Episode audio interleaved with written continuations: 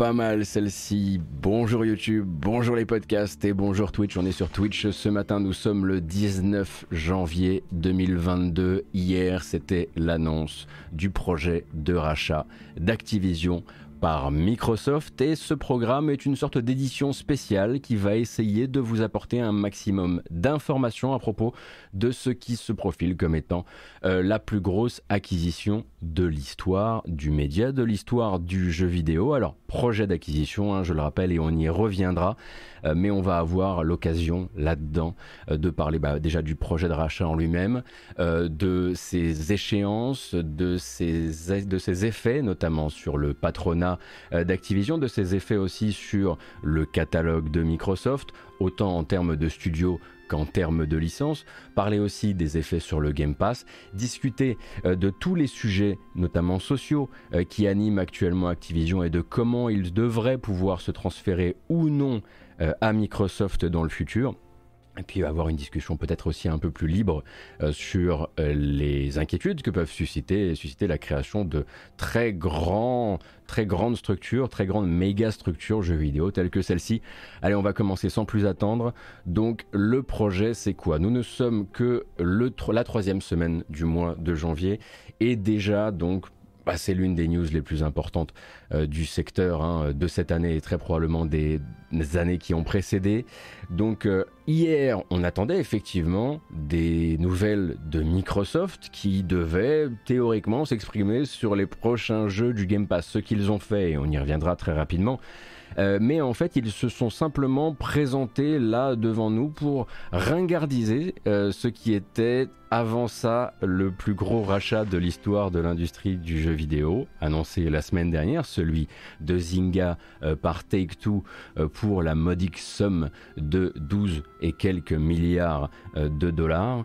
Et quelques deux ans après avoir racheté Bethesda, Microsoft annonce donc son projet de faire l'acquisition du géant du jeu vidéo américain Activision Blizzard King.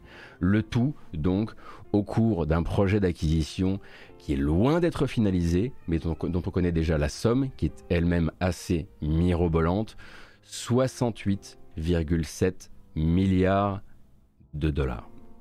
Alors, 68,7 milliards de dollars pour les sociétés Activision, Blizzard et King, leurs équipes, leurs studios de développement et leur catalogue de licences, parmi lesquels évidemment l'ogre Call of Duty, qui est en gros hein, l'imprimante billets d'Activision Blizzard King.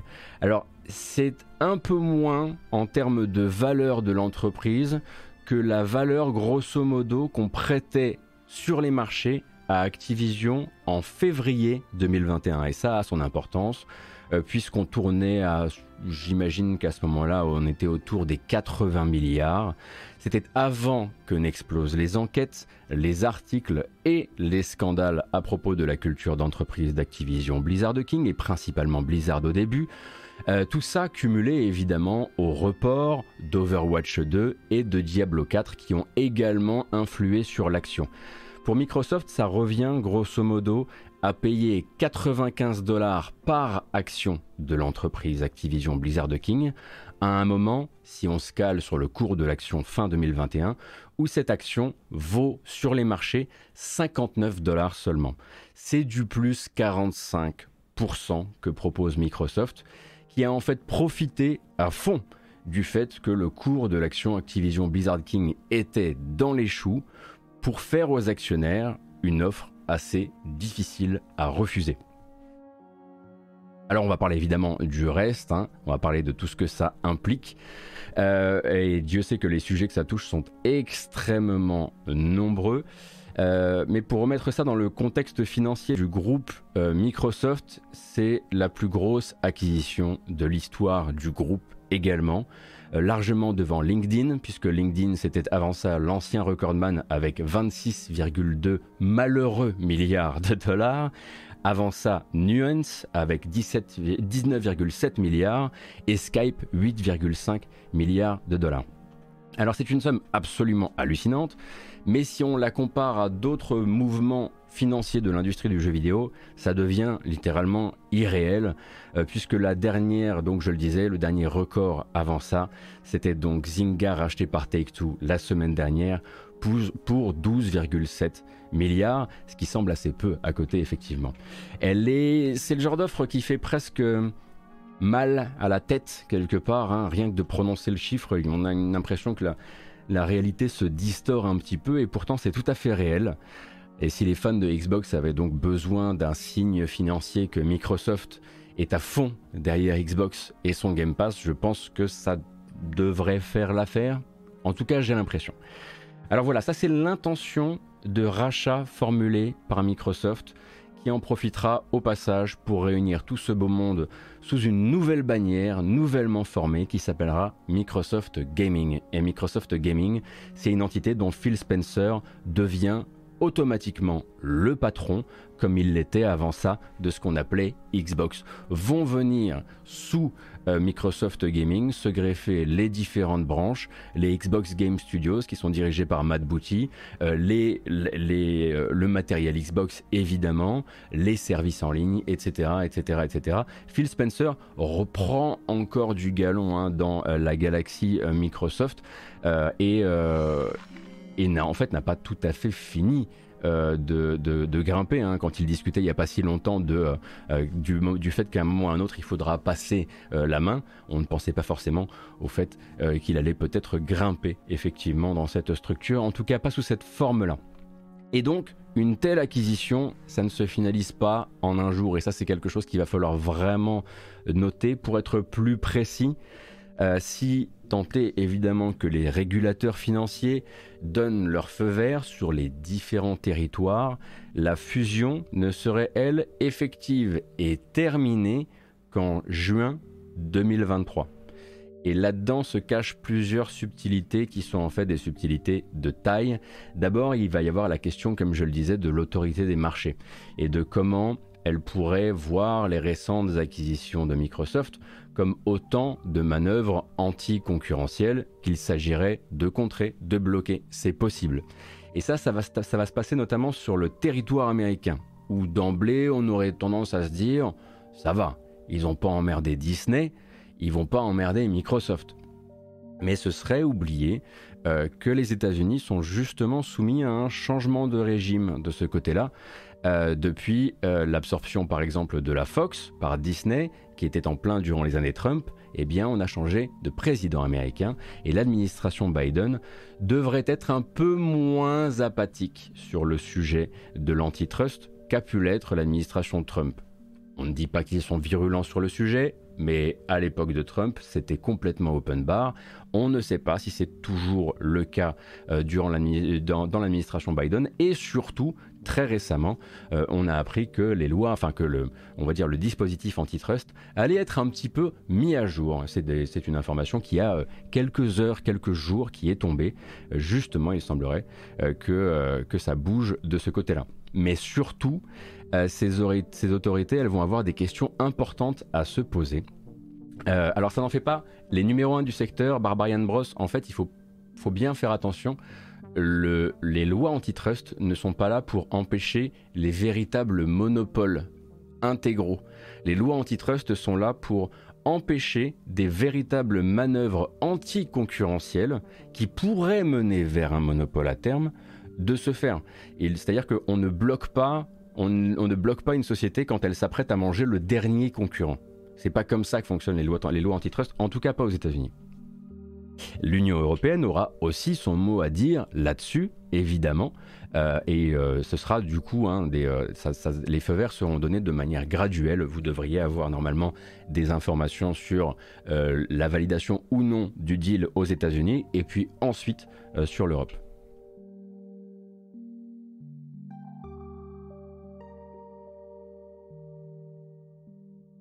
Comme le dit Taléboul, à noter qu'après ce rachat énorme, ça ne fera de Microsoft que la troisième société de JV dans le monde en termes de chiffre d'affaires derrière Tencent et Sony. Euh, alors attendez, je rattrape un petit peu parce qu'il va falloir moi que je fasse aussi des petites pauses pour respirer. Euh, pourquoi l'Union européenne Ce sont deux boîtes US parce que tout ce petit monde en fait a des filiales en Europe et fait du business en Europe. En fait, les autorités des marchés partout où tu commercialises ont leur mot à dire sur ce qui se passe.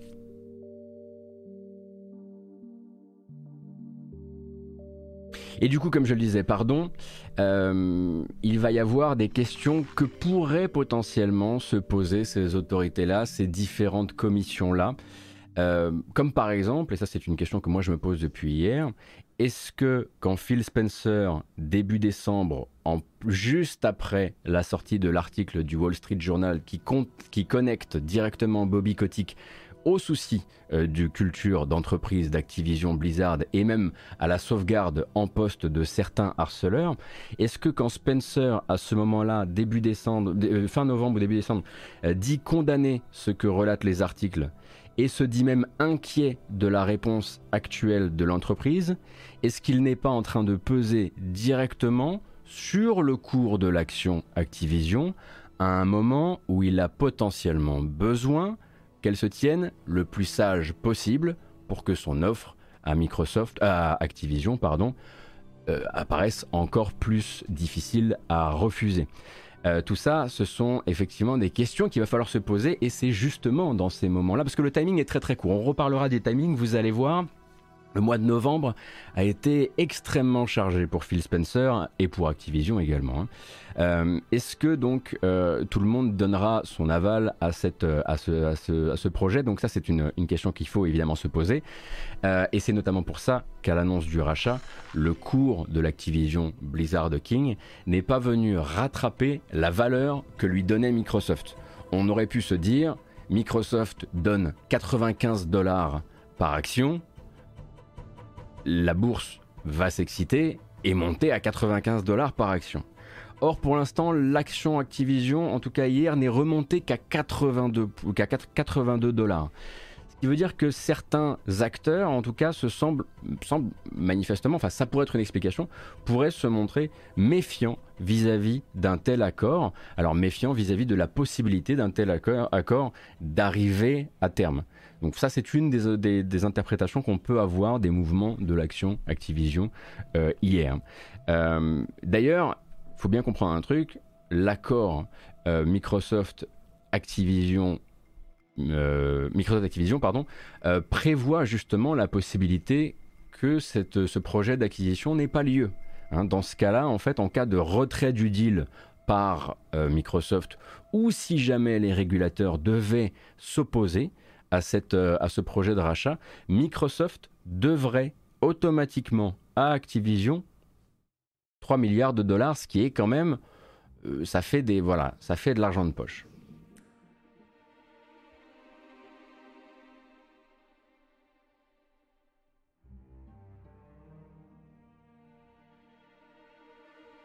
Attendez, peut-être quelque chose d'un peu moins, un peu plus doux à la musique. Voilà.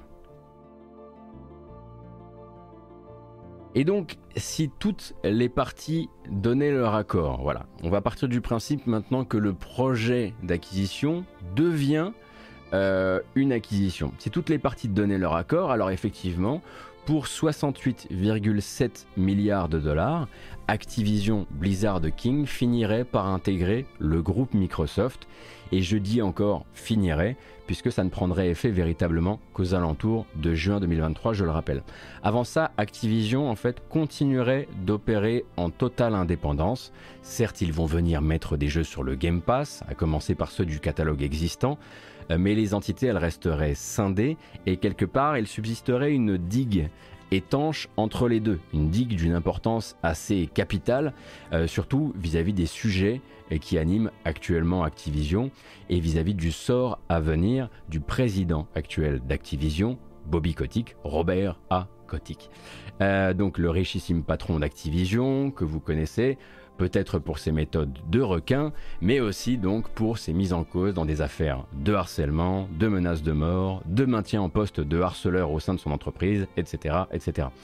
Et donc le maître mot pour l'instant chez Microsoft, et ça vous l'avez suivi un petit peu durant les articles, les tweets, euh, toutes les déclarations qui ont été réalisées hier, le maître mot euh, de Microsoft pour l'instant c'est de ne rien dire, c'est de ne rien intimer dans la ligne officielle d'autre que Monsieur Kotick restera PDG d'Activision Blizzard King. Une fois la fusion terminée, et c'est là que ça devient intéressant, le groupe répondra directement à la division Microsoft Gaming. À la fois clair, très clair, mais pas clair, en tout cas pas suffisamment pour créer des soucis. Donc voilà, les charges émotionnelles sont très fortes actuellement. On aimerait effectivement, on rêverait d'un Microsoft qui déboule, qui arrache ses titres de noblesse à ce cher Bobby Kotick et qui le vire manu militari, mais ce n'est pas comme ça que ça fonctionne, ce n'est pas comme ça que fonctionne un rachat, c'est pas comme ça que ça va se passer justement, puisqu'il y a cette digue étanche dont on parlait tout à l'heure et qui fait que pour l'instant et pendant un très certain temps, eh bien Activision va continuer à opérer en totale indépendance et personne n'aura l'autorité pour débouler chez Activision et déboulonner euh, Bobby Kotick de son poste. Pour l'instant, Microsoft n'a pas d'autre choix que de faire le dos rond et d'envoyer des messages détournés. Alors voilà, on a eu le compte Twitter Xbox euh, par exemple qui profite de l'annonce du rachat pour, je cite, renouveler son engagement dans une industrie inclusive en disant vouloir transmettre à ses futures nouvelles filiales les valeurs qui sont les siennes. On a des bruits de couloir aussi, hein, captés par Bloomberg, qui assure que le plan, c'est bel et bien de sortir Bobby Kotick de la boucle dès que la transition sera achevée. En fait, il est là grosso modo pour deux choses. Il est là pour rendre les clés de la boutique et il est là pour répondre si jamais, par exemple, par exemple, le dossier, la plainte en justice de l'État de Californie via l'agence DFEH aboutissait sur un procès, ce serait bien qu'il soit encore dans les murs, parce qu'il faudrait qu'il réponde d'énormément de choses. Donc en gros, il est là maintenant vraiment pour assurer la transition, rendre les clés, éventuellement répondre si jamais on l'appelle à la barre, et ensuite, on le comprend, il n'est absolument pas question, il ne sera absolument pas question de faire de Bobby Kotick un élément du futur Microsoft Gaming. Mais pour l'instant, ce n'est pas dit. Pour l'instant, c'est intimé par une série de faisceaux, d'indices, de non-dits qui pointent vers quelque chose d'assez évident.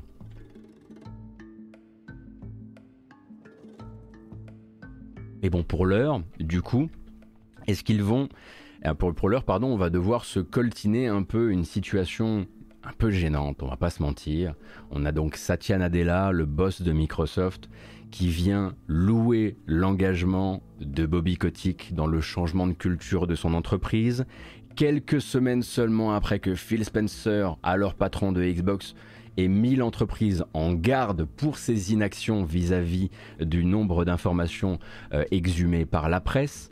Euh, on se rappelle aussi de Spencer, hein, qui, il y a quelques jours, dans le podcast euh, de Kara Swisher pour le Wall Street Journal, disait que Microsoft ne voulait pas donner de leçons aux autres entreprises. Quand on lui demandait des précisions sur l'action de Xbox vis-à-vis de Microsoft, des précisions qu'on lui a demandé pour rappel parce qu'il avait dit euh, au début, euh, fin, fin, fin du mois de novembre, qu'il réévaluait euh, toutes, les, toutes les composantes de la collaboration entre Microsoft et Activision. Et à cette époque-là, il était déjà en train de faire son offre de rachat, enfin Microsoft au global évidemment, était en train de faire son offre de rachat à Activision.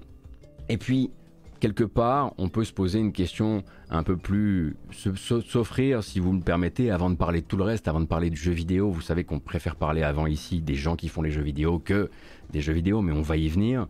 Euh, départ de Bobby Kotick ou pas, on ne pourra pas se défaire d'un truc.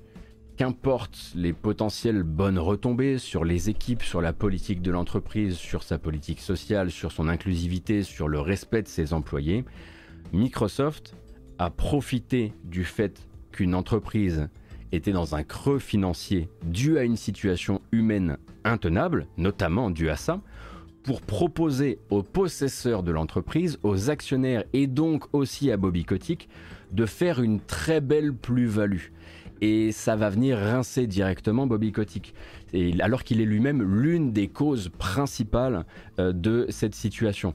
En gros, Microsoft va lui racheter ses actions au moment venu. Et il dispose, Bobby Kotick, à lui tout seul, de 4 millions d'actions qui seront vendues 95 balles pièce. On peut donc retourner le truc dans tous les sens si vous voulez, se dire que c'est peu cher payé peut-être pour changer les choses, pour sauver Blizzard. On, pourra effectivement parler de tout ça. pour consolider sa, sa position sur le terrain, Microsoft trinque à la santé d'un sacré sale type, et deux fois même, hein, puisque quand Kotick s'en va, c'est pas sans un beau parachute, on va lui racheter ses actions, mais en plus du revenu de ses parts, ça fait des années et des années que dans son contrat, Bobby Kotick a une clause qui dit qu'en cas de passation de pouvoir, il part avec une enveloppe comprise, on va dire, entre 270 et 280 millions de dollars. Et on pourrait même dire qu'il trinque une troisième fois avec Bobby Kotick, euh, Microsoft, et ce avant même d'avoir décidé s'il restera ou non dans l'entreprise, euh, puisqu'il lui offre une sortie absolument éclatante. Il n'est ni poussé vers la porte euh, par ses employés, ni renié par ses pairs. Il réalise, et je, je m'autocite quelque part, la plus grosse revente de l'histoire de cette industrie à partir d'une boîte qu'il a récupérée en faillite et qu'il a amenée au sommet. Quand elle a commencé à piquer du nez, il pourra dire que c'était il l'a déjà fait d'ailleurs euh, chez GamesBeat dans une interview. Il pourra dire que c'était la faute du report d'Overwatch 2, la faute du report de Diablo 4, qui sont des reports qui ont été générés par les problèmes humains de l'entreprise, et qu'il a eu, en gros, l'action du visionnaire, l'action du visionnaire de revendre l'entreprise au moment où c'était le mieux pour lui. Donc en fait, sa success story, elle est tout à fait entretenue. Elle est même sauvegardée par Microsoft à ce moment-là. Donc euh, je l'avais déjà dit, hein, je le redirai ici, Bobby Kotick, c'est comme la banque, il gagne à chaque fois. Et son storytelling aussi. Donc, effectivement, la parenthèse morale est terminée, le capitalisme est venu nourrir le capitalisme, il lui a jeté une grande louche de capitalisme à la tronche, et grosso modo, si on regarde derrière, évidemment, ce qui pourra demain être du mieux pour les employés des filiales actuelles d'Activision, eh bien, oui, on a vu des gens trinquer en question morale.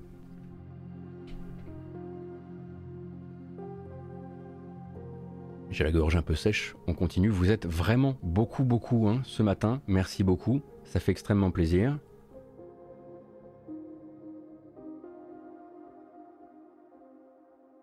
D'ailleurs, si les coulisses de la, revente vous intéressent, il y a beaucoup d'articles qui sont sortis cette nuit, puisque du coup c'était la journée aux US. Euh, donc, euh, j'en recommande trois.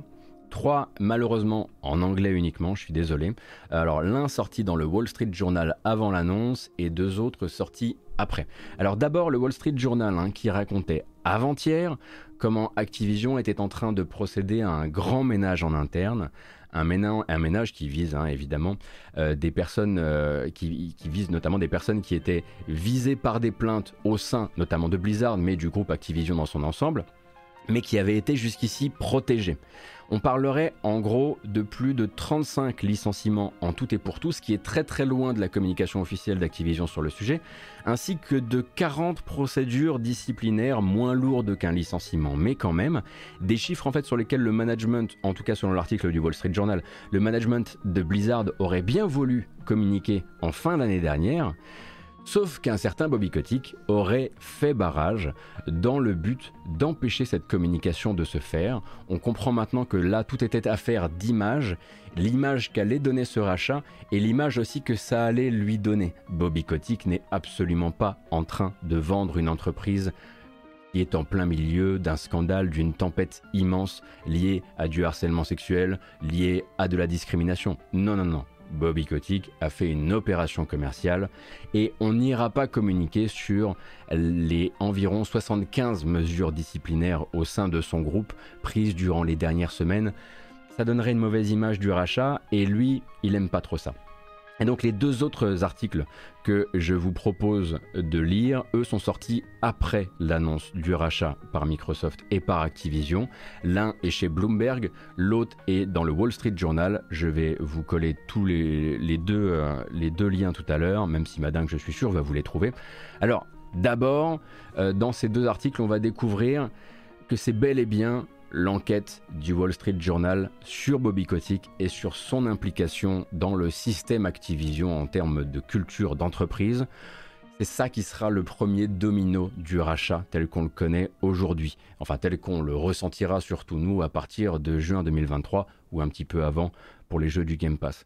Microsoft donc approche rapidement Activision après l'enquête sur Bobby Kotick Et Bobby Kotick, a priori, et toujours selon les informations du Wall Street Journal et de Bloomberg, très fier, n'aime pas du tout l'idée de se faire balayer par le premier conglomérat venu. Il préfère vendre que d'être acheté. Et c'est pourquoi il va quand même tenter d'aller chercher lui-même un meilleur acquéreur, un acquéreur qui l'aurait choisi.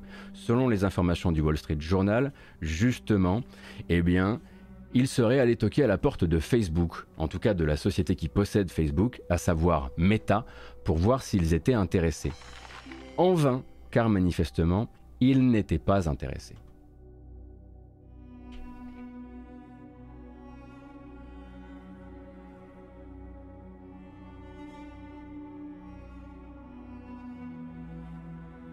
Si on en croit les autres informations de ces deux articles, dans le Wall Street Journal, justement, les tentatives de sauvegarde de l'image de Bobby Kotick, elles vont prendre un tour encore plus ubuesque, puisque eux disent qu'en fin d'année dernière, le patron d'Activision suggérait à son conseil d'administration, donc il y a quelques semaines, suggérait à son conseil d'administration de diversifier les activités de l'entreprise pour reprendre un petit peu de couleur d'un point de vue médiatique.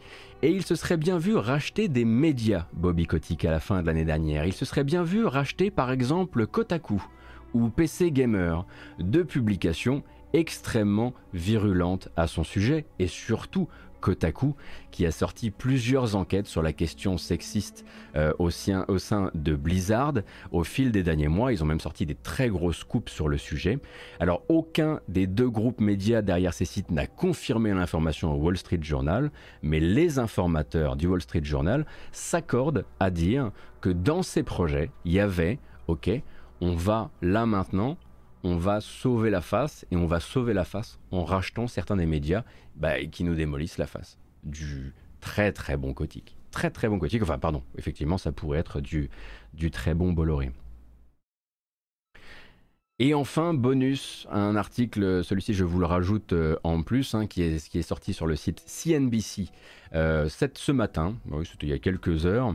Euh, eux annoncent qu'Activision pareil, il y a quelques jours encore, s'activait financièrement, allait faire le tour des banques pour faire ceinture et bretelles en fait, pour prévoir la possibilité que Microsoft n'aille pas au bout de son deal et qu'il se retrouve le bec dans l'eau. Alors le bec dans l'eau quand même avec 3 euh, milliards de dollars, évidemment, hein, de, pénalités. Euh, mais selon CNBC, justement, il faisait le tour des banques dans l'idée de peut-être venir arracher Zynga au dernier moment, enfin durant les 45 jours de carence avant l'achat, que donc Take-Two a annoncé le rachat de Zynga, mais il y a 45 jours pendant lesquels un autre acteur peut venir essayer de se procurer Zynga à la place euh, de Take-Two. Et il semblerait que Activision, durant ces derniers jours, se soit un peu bougé le cul et soit allé voir différents banquiers pour voir s'il n'y avait pas moyen éventuellement euh, de, bah, de prévoir un, plan B en cas de souci euh, vis-à-vis euh, du rachat avec Microsoft. On imagine qu'il s'imaginait peut-être là-dedans bah, faire remonter le cours de l'action par le rachat de Zynga. Alors attention, hein, ça n'a pas forcément bien fonctionné comme ça, hein, puisque pour rappel, pour l'instant, l'action Zynga, depuis l'annonce du rachat par Take-Two, elle est bien remontée. Celle de Take-Two, elle n'a pas forcément réagi ultra positivement au rachat de cette entreprise qui a fait la plupart de ses, de ses exercices fiscaux de manière déficitaire. Mais il avait, dans ses, voilà, il avait cette idée-là. Alors on, résume bien la chose évidemment, euh, mais d'un côté donc euh, il se serait vu euh, pendant un temps ne pas communiquer sur les, les, conseils disciplinaires en interne pour ne pas toucher à son image de bel, de bel investisseur, de grand redresseur d'entreprise qui vend au bon moment. Il se serait vu racheter des médias pour arrêter de se faire pourrir sur Internet et il se serait même vu aller pourrir la vie de Take-Two, qui pour rappel s'est déjà fait retirer le rachat de Codemasters au dernier moment par Electronic Arts qui est arrivé avec une meilleure offre.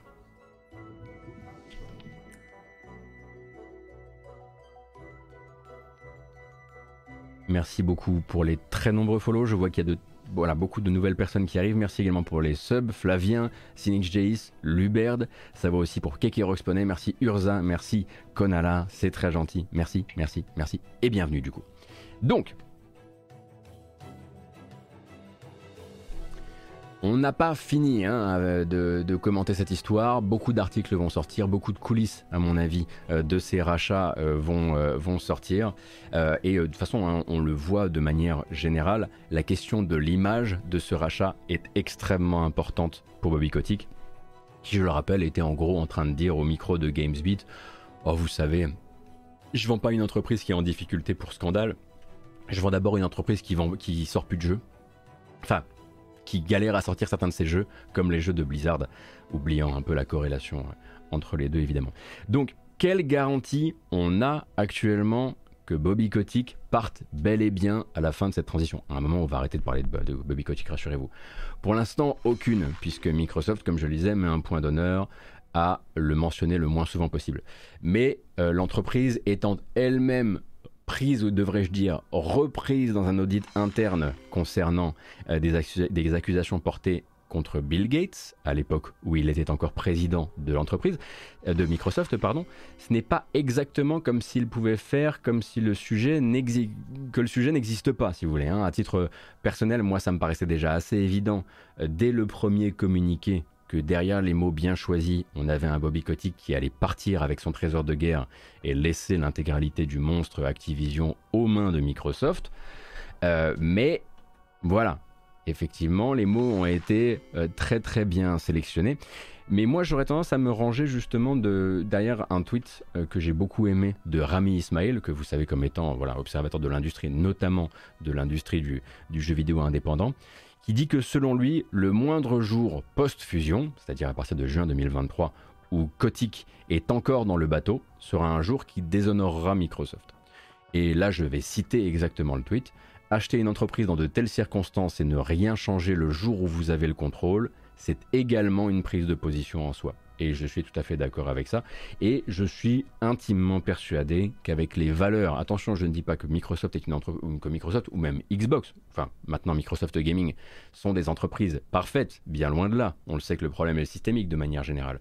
Mais attention, les mots qui sont utilisés, les luttes qui sont utilisées par devant par Microsoft et notamment par Xbox ces dernières années n'admettent pas, selon moi, de d'avoir, comme je le disais hier sur Twitter, encore un siège et un bureau quelque part pour Bobby Kotick à J plus 1 après la passation de pouvoir. Ça, c'est ce que je pense. Et je pense que c'est ce que Microsoft pense. Et j'espère qu'on ne sera pas déçu.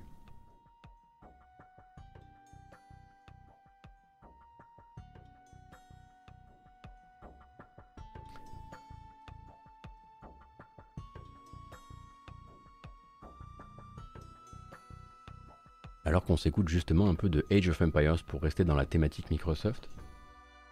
Alors, bien sûr, hop, on envoie le sujet écotique de côté et on peut du coup parler des sujets sociaux d'Activision qui sont nombreux puisque Microsoft ne rachète pas exactement un joli petit champ de fleurs extrêmement paisible, bien loin de là.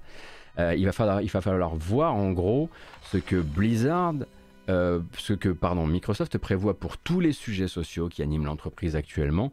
Et on va évidemment parler des jeux ensuite, rassurez-vous. Donc on a donc Raven, l'un des studios de support euh, sur Call of Duty Warzone, euh, dont la division QA donc fait grève, je le rappelle, pour protester contre les conditions de travail des employés précaires d'Activision, puisque quasiment toutes les, divisions de contrôle qualité d'Activision, c'est des emplois précaires, c'est des contrats renouvelables, pas toujours renouvelés, c'est des surprises de hop, t'as plus de travail, etc. Donc eux font grève depuis 7 semaines de suite désormais. Alors très probablement, hein, quand même une grève qui sera qui aura trouvé sa conclusion d'une manière ou d'une autre d'ici la fin du rachat. Mais il ne faudra pas oublier ce sujet de la précarité, notamment des agents de QA au sein d'Activision. Est-ce que Activision veut changer la donne de ce côté-là? Est-ce qu'ils veulent, voilà, mieux considérer le travail euh, de ces personnes? Enfin, est-ce que Microsoft veut mieux considérer le travail de ces personnes dans son futur méga groupe euh, Microsoft, euh, Bethesda, Activision? Euh, on a également les demandes euh, du groupe pardon, d'autodéfense des employés, je dis autodéfense, on dirait que c'est du karaté, mais la ABK Workers Alliance, dont les trois quarts en fait des demandes depuis l'explosion des, scandales ont été ignorées par Activision. Alors que compte faire Microsoft Gaming de ce grand audit interne chez Blizzard qui pour l'instant été confié à une entreprise connue pour défendre les patrons, connue pour travailler avec Amazon notamment?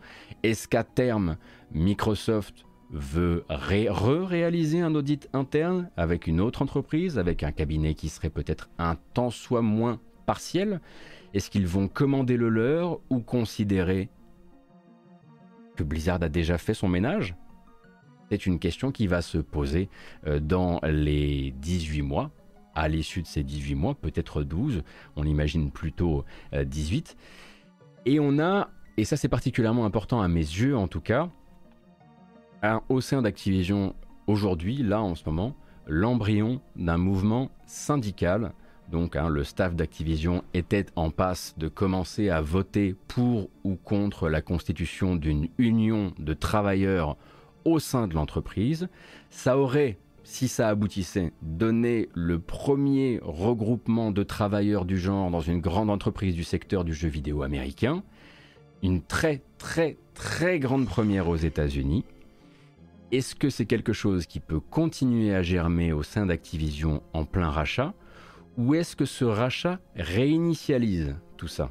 Est-ce que Microsoft, si jamais c'était réinitialisé, accepterait de voir, parce que quand un syndicat est créé, il est créé rachat ou pas rachat, mais est-ce que Microsoft accepterait de voir une telle révolution avoir lieu dans l'une de ses antennes, si fièrement acquise Ou est-ce qu'on pourra un jour aussi se souvenir que ces milliards-là, ce sont ceux qui ont discrètement évincé le premier, le premier vrai, espoir de syndicalisation du jeu vidéo AAA euh, américain?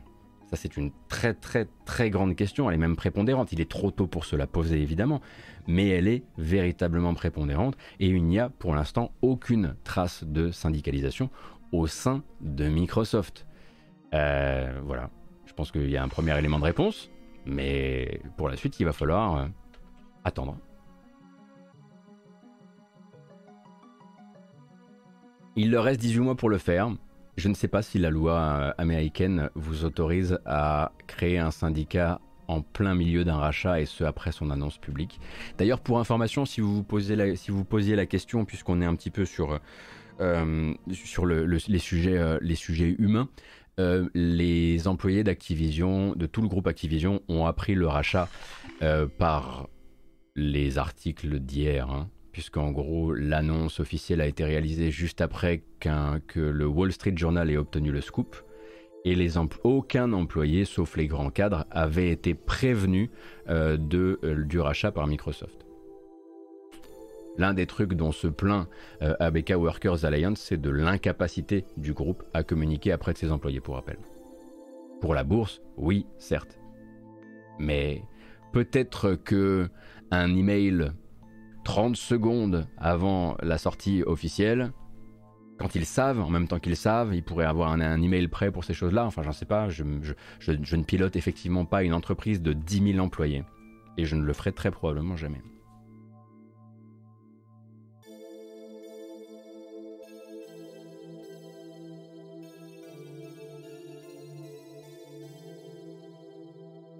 Alors j'essaie de rattraper un petit peu le fil. Merci beaucoup Panta, merci Emile West, c'est gentil, merci les yeux carrés, merci Kili. Euh,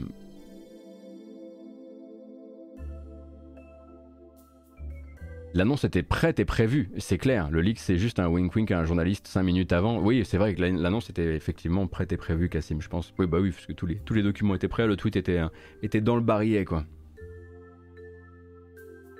Donc, ça c'était pour les sujets sociaux. Après, voilà, est-ce qu'il va y avoir... Voilà, en gros, les questions sont simples. Est-ce qu'il va y avoir du ménage? Est-ce qu'il va y avoir de nouveaux audits de réaliser au sein des studios dont on sait, par voie de presse notamment, mais aussi par des accusations formulées par l'État de Californie, qu'ils voilà, qui, qui, ont, qui, ont, été qui ont fait l'objet de très très gros problèmes. On rappelle que, par exemple, les problèmes de Blizzard précèdent bien, bien, bien la période Activision Blizzard. Hein. Euh, mais cependant, bah, c'est eux qui les possèdent, donc c'est eux qui doivent gérer le merdier, surtout euh, s'ils si par le passé ils ont essayé d'étouffer des affaires, puisque c'est ce que prétend notamment euh, le Wall Street Journal. à côté de ça, Est-ce qu'ils seront prêts potentiellement à discuter de syndicats puisque les employés d'Activision ont très envie de parler de syndicats actuellement? Euh, Est-ce qu'ils euh, sont prêts à régulariser de manière beaucoup plus, euh, comment dire, vertueuse pour les employés? Le travail des employés de QA Ça fait 10 ans qu'on parle de l'état de la QA chez Activision, de comment se sont considérés comme des sous-employés qui sont sous-payés même sous-considéré. Euh, est-ce qu'on aura des nouvelles de mieux de ce côté-là? Tant de questions. Hein. De toute façon, hier, c'était la journée des questions et finalement du très peu de réponses. On va parler maintenant des projets, évidemment des projets, parce que là je vous ai bassiné avec tout, tout l'aspect humain, vous en avez déjà marre de moi, rassurez-vous, on continue. Donc à quoi s'attendre de notre côté de la barrière, sans se poser la question évidemment, de la question humaine des gens qui fabriquent nos jeux, qui est toujours prépondérante ici, vous le savez. Donc depuis nos sièges, alors la ça veut dire contrôle qualité, euh, ose si vous vous posiez la question, le contrôle qualité ce sont les gens qui débuguent les jeux, enfin qui trouvent les bugs et qui les remontent aux développeurs. C'est notamment parce que le contrôle qualité est en, pleine crise actuellement au sein de Activision Blizzard King que vous avez autant de bugs dans Call of Duty Warzone. Voilà. Euh, donc depuis nos sièges, qu'est-ce qui va changer? Alors, avant 2023, le premier marqueur de cette transformation euh, du paysage, parce que c'est une immense transformation du paysage, hein, c'est vraiment le visage du jeu vidéo tel qu'on le connaît, de l'industrie du jeu vidéo qui vient de se transformer. Il va y avoir un afflux massif de jeux du back catalogue Activision dans le Game Pass de Microsoft, et ce bien avant 2023, puisque c'est exactement comme ça que ça s'est passé euh, pour Bethesda. Hein. Les régulateurs n'avaient pas encore donné tous leur accord sur tous les territoires, que des jeux Bethesda arrivaient déjà pour célébrer un peu la nouvelle euh, dans le Game Pass. Alors le Game Pass, c'est toujours le centre du projet de Microsoft. Euh, si on se plaignait il y a encore quelques jours de ne pas avoir de chiffres officiels récents à propos de Microsoft et de son Game Pass, ils ont profité justement des annonces euh, pour faire un topo officiel et on sait maintenant que le Game Pass c'est 25 millions d'abonnés. Jusqu'ici, on avait des estimations. Les, derniers chiffres donnaient du 21 millions. On sait qu'ils avaient essayé de se projeter bien au-delà de ces 25 millions. Ils n'ont pas réussi à le réaliser. Mais donc, ce 25 millions, c'est la base de travail sur laquelle maintenant ils vont s'étendre et notamment s'étendre avec et grâce à la présence dans le Game Pass des licences d'Activision. Licences donc on va lister rapidement ce qui pourrait débouler dans le Game Pass rapidement. Des épisodes de Call of Duty, évidemment. Du World of Warcraft sur le Game Pass PC, ils peuvent trouver une solution. Tony Hawk, Diablo, Diablo, Diablo 2 Resurrected par exemple, ou autre. Spyro, euh, Overwatch, Crash Bandicoot, pour ne citer que, on va dire, les licences les plus vivantes. Et là-dedans, il y a évidemment quelques très belles prises à réaliser pour le PC Game Pass, euh, ce qui n'est jamais de refus. Et puisqu'on parle justement de PC Game Pass, absolument pas Sekiro. Désolé mais Sekiro, ce sont uniquement les droits de distribution qui sont chez Activision. Euh, Sekiro n'est pas édité par Activision. Sekiro est édité par From Software, en tout cas par la société qui possède From Software. Donc ne vous attendez pas à voir Sekiro arriver dans le Game Pass. C'était une grande question de la journée d'hier et ce ne sera pas le cas. Merci Kadokawa Kilio.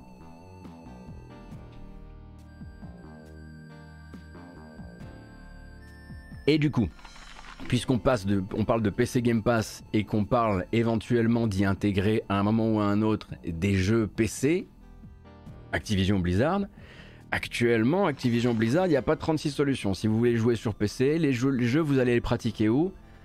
Sur Battle.net. Donc on signe très probablement à un moment ou à un autre la mort de Battle.net. Salut mon gars.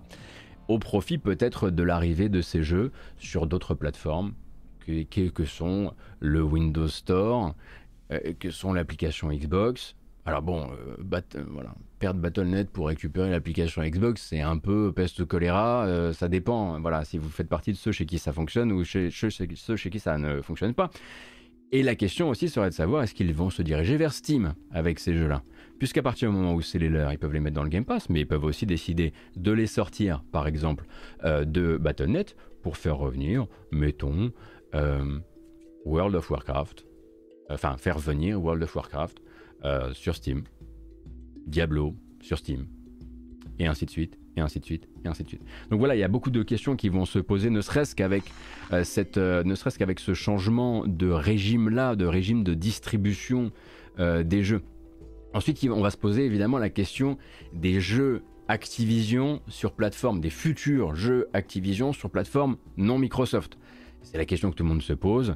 La question que tout le monde a envie de jeter en l'air, c'est est-ce qu'un jour Call of Duty ne sera plus euh, sur console Sony par exemple? Et de ce côté-là, pour l'instant, la communication de Microsoft, comme elle l'a toujours été à chaque gros rachat de ce genre, ça a été le cas aussi avec Bethesda, elle se veut d'abord rassurante. Et de la plume même de Phil Spencer, pour le moment, je dirais simplement aux personnes qui jouent à des jeux actifs... Ah, pardon, excusez-moi. Je dirais simplement aux personnes qui jouent à des jeux Activision Blizzard sur plateforme Sony que ce n'est pas notre intention de vous éloigner de votre plateforme et nous restons engagés dans ce sens.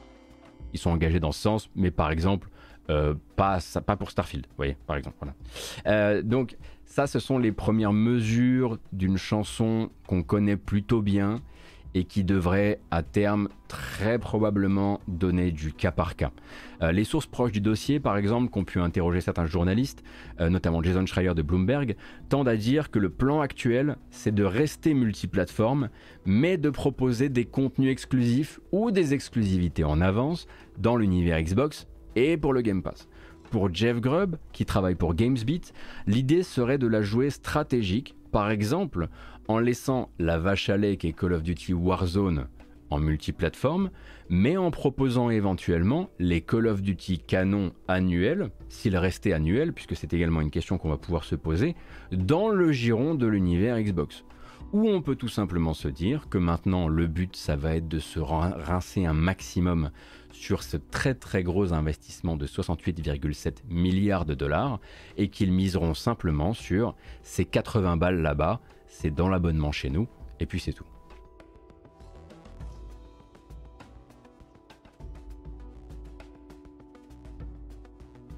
Une chose est sûre, en revanche, pour la licence Call of Duty, les contenus exclusifs PlayStation, ça va s'arrêter. L'angle e-sport plutôt mis sur la plateforme PlayStation pour Call of, ça va naturellement glisser vers Xbox. Hein, ça, il faut s'y attendre. Mais voilà, l'important, je pense, c'est de bien comprendre que un tel paquet de milliards déboursés, c'est aussi pour se payer un levier comme il n'en existe aucun autre dans toute l'industrie.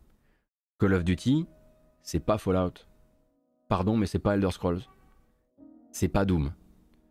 C'est le genre d'outil en titane, même en titane de carbone, qui peut déplacer des montagnes. Et si la montagne, c'était par exemple, attention, c'est pas une prédiction, une prédiction que je formule, mais si la montagne c'était par exemple, sous trois ans, je veux forcer Sony à accepter d'intégrer le Microsoft Game Pass sur PlayStation, si moi je devais déplacer cette montagne-là, l'outil que j'utiliserais, c'est Call of Duty. Voilà. J'en aurais, il n'y en aurait pas d'autres. Les autres seraient pas assez solides mais il y en a effectivement un seul que j'utiliserai pour dire à Sony Call of Duty? Oui, chez vous, d'accord. Mais c'est un jeu Game Pass. Alors qu'est-ce qu'on fait? Call of Duty et FIFA, évidemment. C'est vrai, j'avais oublié FIFA qui pourrait effectivement être le même genre de marteau, ouais.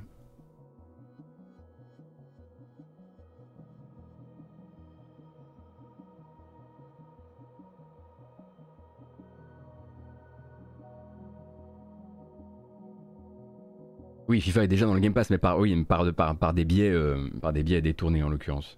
FIFA est dans le Game Pass, mais le but ce serait de dire dans le Game Pass, mais plus sur l'autre plateforme. Pour ça, il faudrait posséder FIFA. Euh, une chose après l'autre, hein. euh, ça va. Hein. Je rappelle que en 2018, Microsoft possédait 13 studios. En 2019, possédait 13 studios. Maintenant, ils en possèdent 30. Voilà. Donnez-leur du temps, ils avancent lentement. C'est même difficile à suivre. 31 30, 31, une petite trentaine, allez. Et du coup, voilà. Euh, pour l'instant, on a la ligne officielle à propos de l'exclusivité future potentielle des jeux de chez Activision. Euh, on peut aussi bah, se poser euh, la question de ce que ça va vouloir dire pour les studios, pour les gens, pour les équipes. Ça, on va se la poser aussi. Mais peut-être qu'on pourrait se détendre une seconde, ce serait une sorte de bamboche improvisée, en regardant ensemble une liste non exhaustive de licences qui dorment dans le grenier de chez Activision. Attention, hein, il y a quand même de très, très, très, très, très peu de chances que Microsoft euh, ait acheté Activision pour autre chose euh, que Call of. Je rappelle que Sekiro n'est pas euh, un jeu édité par Activision, c'est un jeu distribué par Activision. Commencez à vous passer l'info hein, sur le chat parce que c'est évident que c'est une question que vous allez beaucoup euh, vous poser. Donc là, j'en ai que quelques-uns évidemment, mais il y en a d'autres et effectivement, le requin des montagnes a une très bonne liste ici. Alors on va se baser nous sur le tweet de Steven Totilo qui travaille chez Axios. Donc effectivement Interstate, donc effectivement Dark Reign, Warcraft Exen, Lost, Vikings, Rock'n'Roll Racing qui ont été effectivement réédités dans une collection il n'y a pas très longtemps, Pitfall, oui, allons-y, hein, excitons-nous, Gabriel Knight. Allez, moi, je, moi, ce que je demande, c'est évidemment un Gabriel Knight. Euh, ça vaut aussi pour hérétique. Euh, ça vaut. Alors, il y a beaucoup de trucs aussi là qui sont pas, qui sont, euh, voilà, c'est un listing qui ne comporte pas juste des des licences. et on peut effectivement aller chercher là-dedans quoi d'autre. vous avez, bon, évidemment, je, je, vais reprendre le commentaire qui a été laissé sur le chat tout à l'heure, mais ça vaut pour Caesar, ça vaut pour, bah, on a n'a même pas encore parlé de King, mais on va en parler à un moment ou à un autre. Euh, ça vaut pour Diablo, pour DJ Hero, pour Empire Earth, pour Gabriel Knight, euh, pour Guitar Hero, pour Gun, pour Hearthstone, pour Heroes of the Storm, Exen, Interstate, King's Quest, The Lost Vikings, Overwatch, Phantasmagoria. Tout est possible. À partir de là, tout est possible. Jamais on n'aurait pensé un jour faire cette matinale, donc tout est possible. Ça vaut également Pit pour Pitfall, pour Police Quest, Prototype, Quest for Glory, Singularity, Skylander, Soldier of Fortune, Space Quest, Spyro, StarCraft, Tenchu, Time Shift, Tony Hawk Pro Skater, True Crime, World of Warcraft et Zork. Le jour où Zork va arriver dans le Game Pass, le Game Pass va faire plus 5 millions en jour 1. Et voilà, il a pas. C'est comme ça que fonctionne l'industrie, hein, je vous préviens.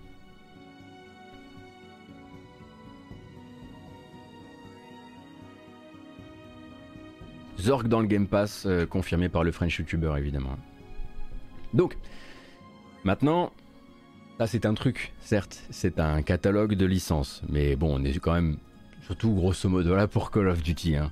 Euh, je suis même pas sûr qu'il soit particulièrement excité par World of Warcraft, mais ça, il faudra voir. Alors, quels seraient éventuellement les projets de Microsoft pour ces studios?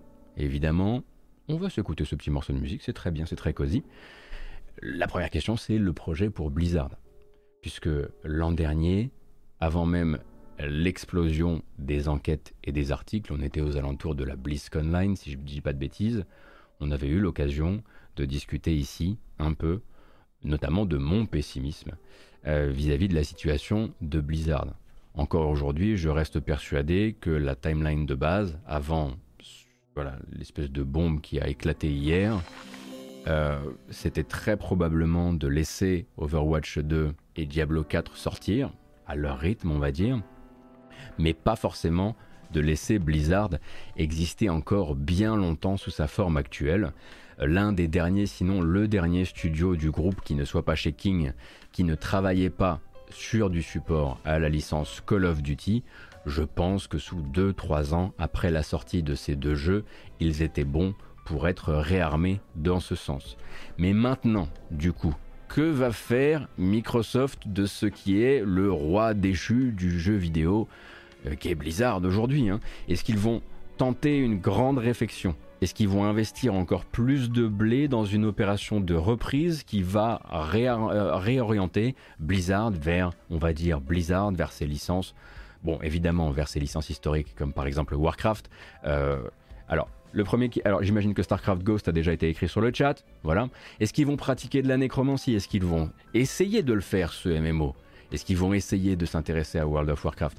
Est-ce qu'ils vont peut-être aussi donner les moyens à Blizzard de ne pas réaliser ce qu'ils ont cherché à réaliser ces cinq dernières années, à savoir annoncer un nouveau jeu hein? Pour rappel, le comment dire, la panique actuelle, la panique notamment du marché vis-à-vis de Blizzard, du Blizzard de ces cinq dernières années, c'est que tout ce qu'ils ont prototypé ces cinq dernières années n'est pas allé au bout.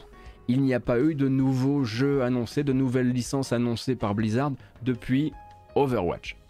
Et de là, euh, effectivement, donner peut-être aussi les moyens aux projets actuels euh, de sortir, comme par exemple Overwatch 2. Est-ce que donner les moyens à Overwatch 2 de sortir, on va dire, tel, qu'il, tel que les, joueurs le veulent, est-ce que c'est, est-ce qu'il y a, est-ce y a un mail Allez, on y va, ça va, on a parlé, on s'est déprimé tout le temps là et on va se redéprimer derrière. Est-ce qu'un mail est parti chez Jeff Kaplan?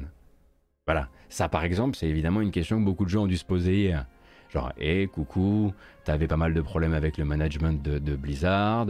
Euh, d'ici un an et demi, ce sera peut-être pas la même. Est-ce qu'éventuellement, ça te dirait deux Et voilà, et de manière générale, beaucoup d'anciens de Blizzard dans, euh, en Californie autour de Irvine sont allés fabriquer leur studio. Certains n'iront peut-être pas au bout de leur projet, tous ne sortiront pas des jeux, certains ont même créé des sortes d'accélérateurs, comme Mike Morey, des espèces d'accélérateurs de business, tant et si bien que ces gens-là, on les appelle maintenant le Blizzard 2.0. Est-ce que Microsoft aurait envie de dépenser encore plus de blé pour éventuellement rappeler, on va dire, des créateurs stars, ou en tout cas des cadres stars de l'entreprise? Euh, c'est déjà arrivé par le passé. Rappelle hein, que par exemple chez BioWare, on a quand même plus d'un cadre euh, qui est entré deux fois dans la boîte et ressorti deux fois. Euh, donc voilà, qu'est-ce qu'ils ont prévu de faire avec Blizzard ou est-ce qu'ils vont simplement essayer de déjà les aider à faire le grand nettoyage? Puisque la question des jeux, oui, mais il y a aussi la question des équipes et on le sait, Blizzard a un problème, un problème structurel, une vraie maladie en ce qui, concerne sa culture d'entreprise euh, vis-à-vis des questions donc de discrimination, de sexisme, et ce sont autant de choses qui prédatent, on va dire, Activision, et autant de choses qui méritent d'être euh, adressées, si je puis m'exprimer ainsi, euh, avant d'annoncer World of Warcraft 2, pour faire très très gros. Et puis aussi, quid de tous ces studios, pour laisser Blizzard un peu de côté, euh, qui ont été reconvertis en studio support de la licence Call of Duty. Les Vicarious Vision, qui faisaient avant Tony Hawk Pro Skater 1 plus 2, avant de devenir les sauveteurs du projet Diablo 2 Resurrected. Les Toys for Bob. Oui, il y a un studio chez Activision qui s'appelle Toys for Bob. Est-ce que ça va, ça va demain s'appeler Toys for Phil? Je ne sais pas. Toys for Bob, donc qui étaient les créateurs du dernier Spyro, ainsi que de la collection Remastered Spyro, les studios comme High Moon, comme Binox, comme Demonware, comme Treyarch, comme Raven, comme Infinity Ward, comme Sledgehammer, tous les gens qui travaillent actuellement euh, sur Call of Duty, est-ce qu'ils vont continuer à travailler sur Call of Duty? Est-ce que Call of Duty, sous l'égide de Microsoft, est voué à rester une licence annuelle, une espèce de marche constante en avant qui peine à se réinventer, qui n'a pas le temps de se réinventer, avec cette espèce de tango entre les trois studios, ou est-ce que Microsoft, une fois qu'ils auront les pleins pouvoirs, donc plutôt l'année prochaine, pourrait se dire, hey, peut-être qu'un Call of Duty, on peut en faire un un peu moins souvent, peut-être effectivement qu'on peut venir nourrir Call of Duty Warzone, qui va rapporter un cash monstre à Activision, à, Microsoft. Rendez-vous compte, hein. donc euh, Call of Duty Warzone, ça génère, si je dis pas de bêtises, ça génère du 5 milliards au trimestre en chiffre d'affaires. Hein. Euh, donc, enfin voilà, c'est ça qu'ils ont acheté, hein, en l'occurrence, ça, il n'y a pas de, il a pas de, y a pas de souci. Euh, donc, est-ce que tous ces studios-là vont continuer à travailler tous sur Call of Duty ou est-ce qu'on va les laisser peut-être raccrocher avec euh, d'autres productions? Est-ce qu'on va les laisser peut-être se diversifier au sein de l'entreprise? On parle en tout et pour tout de 10 000 employés dans la structure. Hein. Alors c'est pas Ubisoft effectivement qui fait pas du tout les mêmes chiffres, mais qui sont eux à 20 000 employés. C'est 10 000 employés répartis sur autant euh, de, enfin sur pas 10 000 studios, donc pas autant de studios, mais répartis sur beaucoup de studios. Et pour l'instant, tout ce que Microsoft a dit, c'est avec cette transition-là, euh, eh bien, nous on garde les gens. Il n'y aura pas de licenciement. En tout cas, pour l'instant, le but c'est voilà, de garder les studios ISO comme ils sont et de les, de les réarmer vers autre chose, peut-être ou pas. Alors attention, quand j'ai dit c'était 2,28 milliards par trimestre en 2020, pardon. C'est peut-être monté depuis. c'est pas 5 milliards. Ouais, c'est bien ce que je me disais. Je me, suis, je me suis rendu compte en le disant que c'était. Alors, c'est déjà c'est la licence Call of Duty au global, hein, c'est pas juste Warzone.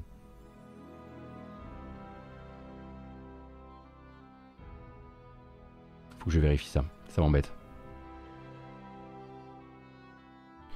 Euh, Call of Duty. Alors là, si je cherche Call of Duty Billion aujourd'hui, 1,77 milliard au troisième trimestre 2020 pour Warzone. Ouais, c'est monté depuis. Je cherchais avec Quarter peut-être.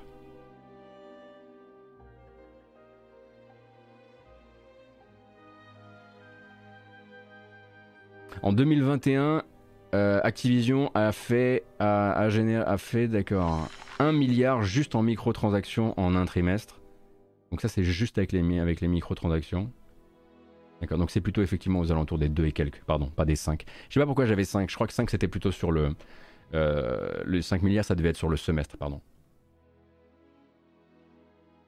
Et voilà, c'est des, des, des, euh, des, comment dire, des ordres de grandeur, pardon, je suis très déstabilisé, j'ai raconté une bêtise, alors forcément, c'est des ordres de grandeur qui nous dépassent assez largement.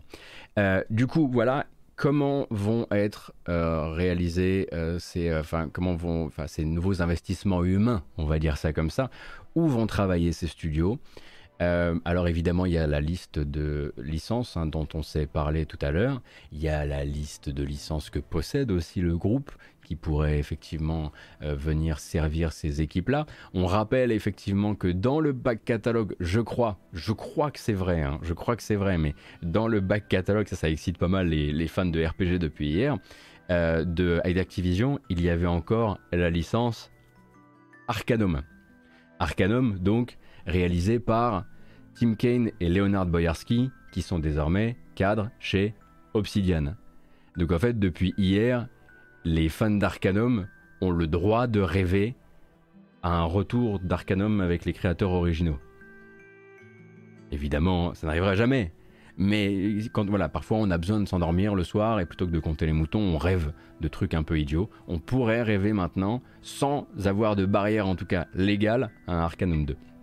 Donc ça c'était donc pour euh, ces studios, mais il faut pas oublier un truc, euh, c'est que ces studios-là, cette force de travail-là, si elle est démobilisée demain d'une partie, une partie en tout cas démobilisée de Call of Duty, il y a un terme qu'on n'a pas encore abordé, qui était pourtant assez central dans ce rachat, en tout cas dans les déclarations officielles de Microsoft. C'est le métavers. Et eh oui, évidemment. Hier, Microsoft a fait, mais vraiment des pieds et des mains, dans le but de venir inscrire ce rachat dans les efforts, non pas de Xbox, mais de Microsoft vers le métaverse, vers le métavers, ce qui semble grosso modo pour eux vouloir dire que l'interactivité viendra un jour lier ensemble tous ces produits-là. Donc je pense que s'ils devaient démobiliser des gens d'un ogre qui rapporte tellement de pognon que Call of Duty pour autre chose, ce serait très probablement pour aller travailler sur le futur de l'interactivité euh, de Microsoft. Sauf s'ils avaient simplement envie de venir plaquer le mot métavers sur ce rachat, histoire de lui donner ce côté, euh, voilà, ce côté euh, très actuel. mais donc voilà, c'est pour ça que je n'irai pas tout de suite m'exciter pour des, pour des Lost Vikings 2 ou pour des Arcanum 3. Euh, et je le rappelle, donc, si vous êtes arrivé en cours de route, non, Sekiro n'est pas un jeu du catalogue d'Activision, il ne faisait que le distribuer. Donc non, Sekiro n'est pas un jeu Microsoft désormais. Désolé, je sais que ça, aurait, ça, vous aurait fait une très très belle fin de semaine, mais je suis désolé.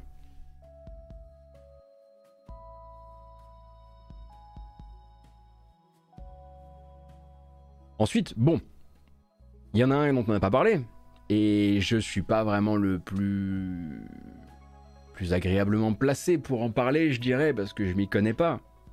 Mais il y a Activision, il y a Blizzard, mais il y a King, en fait. Et King, si vous ne connaissez pas, alors certes c'est Candy Crush, mais c'est donc une tête de pont absolument gigantesque du jeu vidéo sur mobile, c'est une forteresse, tout comme Zynga en est une à sa manière. Et donc King, euh, c'est une avancée énorme de Microsoft et de Microsoft Gaming vers le jeu vidéo mobile. Demain, qu'est-ce que ça peut vouloir dire? Ça peut vouloir dire évidemment qu'on va gentiment venir mettre également du jeu casual, tranquillement et sans avoir à faire d'efforts, dans le Game Pass puisque le but c'est quand même que le Game Pass parle à tout le monde, à tout un style, à, plein de styles, on va dire, de joueurs, d'âge, mais également de territoire. Ça veut aussi dire que dans l'autre sens, King va pouvoir, si Microsoft en avait l'envie, porter les licences historiques Microsoft, ou pas historiques, puisque maintenant manifestement il possède la moitié du globe, et eh bien tout simplement vers le mobile. Et porter ces licences-là vers le mobile, c'est justement les porter vers des autres tranches d'âge, vers des autres territoires et autant de nouveaux publics qu'on peut ensuite faire revenir dans la boucle, dans la boucle du Game Pass et puis dans la boucle grosso modo des marques des marques Microsoft. Hein, puisque le but, évidemment, on en parlait, on a passé l'année dernière à parler des, des multiples points d'entrée à une même licence, qui sont la recette de la réussite financière de l'Empire Call of Duty. L'Empire Call of Duty passe chez Microsoft sous 18 mois là. Donc les multiples points d'entrée, ils ont tout un truc à apprendre de ça. Il y a des spécialistes là actuellement au sein d'Activision qui vont pouvoir justement leur apprendre comment on fait rentrer, comment on crée ce genre de boucle là. Et il y a énormément de boucles extrêmement vertueuses à réaliser en, créant de nouveaux jeux pour le mobile sur autant de grosses licences qui le mériteraient. Elder Scrolls, qui n'a pas pour l'instant énormément brillé sur mobile, je dis pas que ça existait, mais ça n'a pas brillé. Euh, Doom, euh, Forza, euh, enfin, je veux dire, attends, quand je dis boucle vertueuse, je, je pense évidemment à toute, à toute la partie financière des choses. Hein. Rappelons-nous tout de même que Microsoft possède désormais Halo, Call of Duty, Doom, Overwatch. Ça va? Vous avez encore faim? Il vous reste des milliards encore dans le grenier. Et je rajoute évidemment, si on veut rajouter là-dedans les licences, on va dire, euh, historiques, légendaires de l'histoire du, jeu vidéo, euh, Wolfenstein effectivement, euh, pour ajouter, on va dire, à au groupe des, des, FPS, World of Warcraft, Elder Scrolls, Quake, et un jour, hein, il devait... Quake si ça devait rebouger un jour. Diablo également.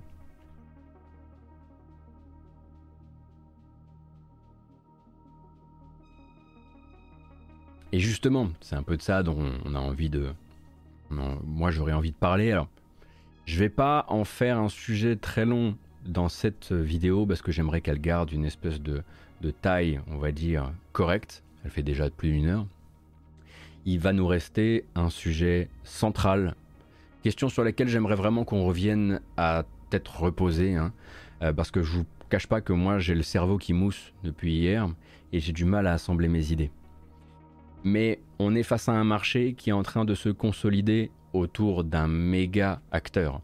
Alors, effectivement, on ne peut pas dire monopole car ce n'est pas encore le cas, mais par deux fois, Microsoft a supprimé de l'échiquier un acteur historique de l'édition de jeux vidéo.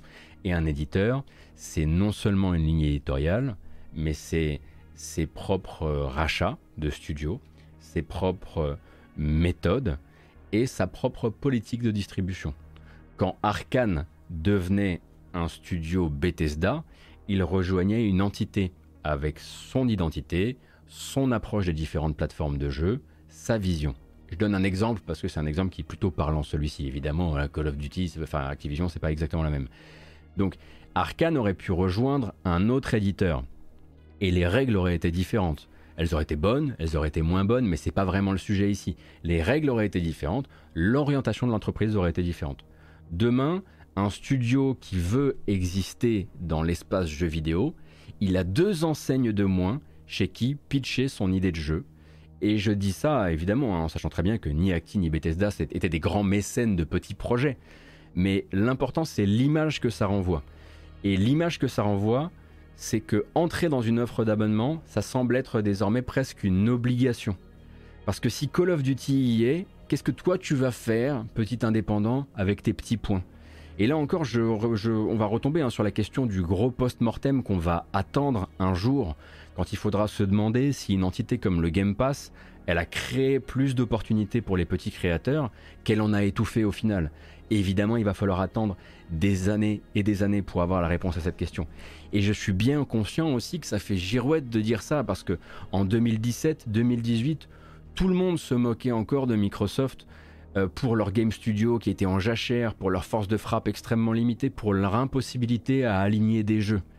Mais ce qui ressemblait en 2019 à une accélération vertueuse pourrait presque aujourd'hui, après l'absorption de Bethesda et d'Activision, presque ressembler à une perte de contrôle du véhicule. C'est très vite, c'est très fort, ça veut tout prouver d'un coup.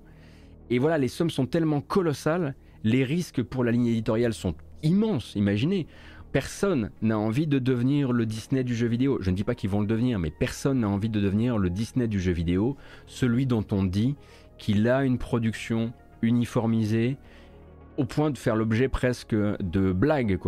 Et c'est typiquement ce genre de regroupement avec ce genre de pouvoir que vont fuir une grande partie des développeurs indépendants. Et quelque part, je dois avouer que je suis presque content que le jeu vidéo indépendant ait pu gagner auprès du grand public, du très grand public, ses lettres de noblesse avant que de tels ogres voient le jour.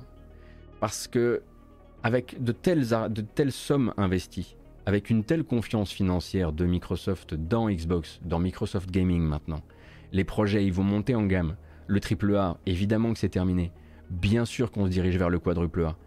Et si le quadruple, si on avait été à l'ère du quadruple A et des, et des, possibilités et des présences de Call of Duty dans des, dans des Game Pass, etc., à l'époque où le jeu indé n'était pas encore bien connu du grand public, je suis pas sûr qu'il aurait pu émerger parce qu'il aurait probablement été écrasé par les moyens des autres, par l'accès si facilité à de très très gros jeux, très très beaux, très très vastes, faits par des centaines et des centaines, voire des milliers de personnes.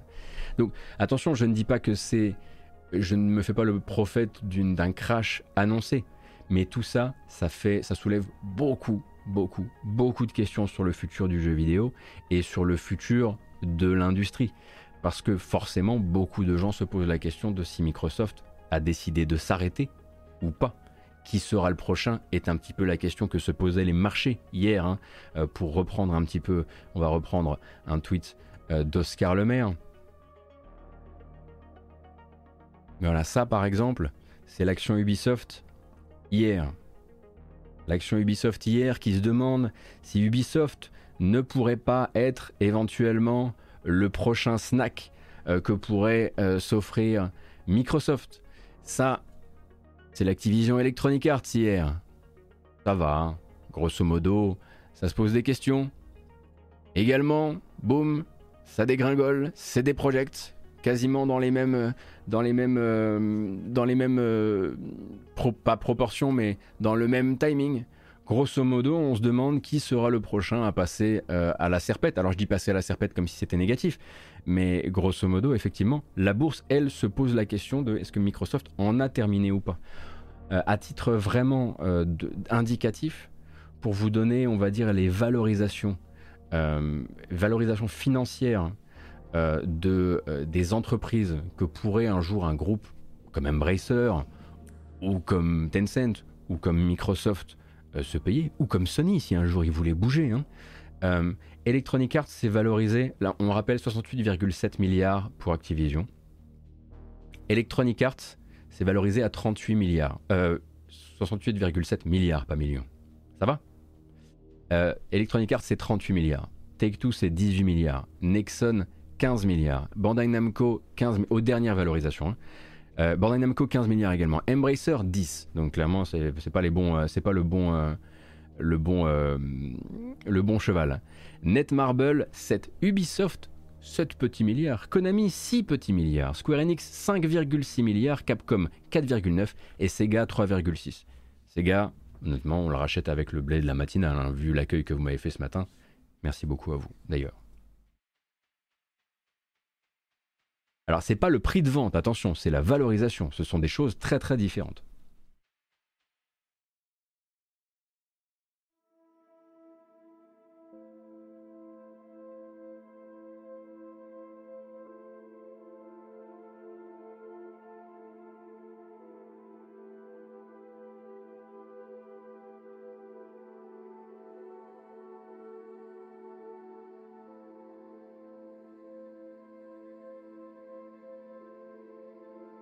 Alors, je pense qu'on peut partir sur un petit slow mode pour que je puisse vous euh,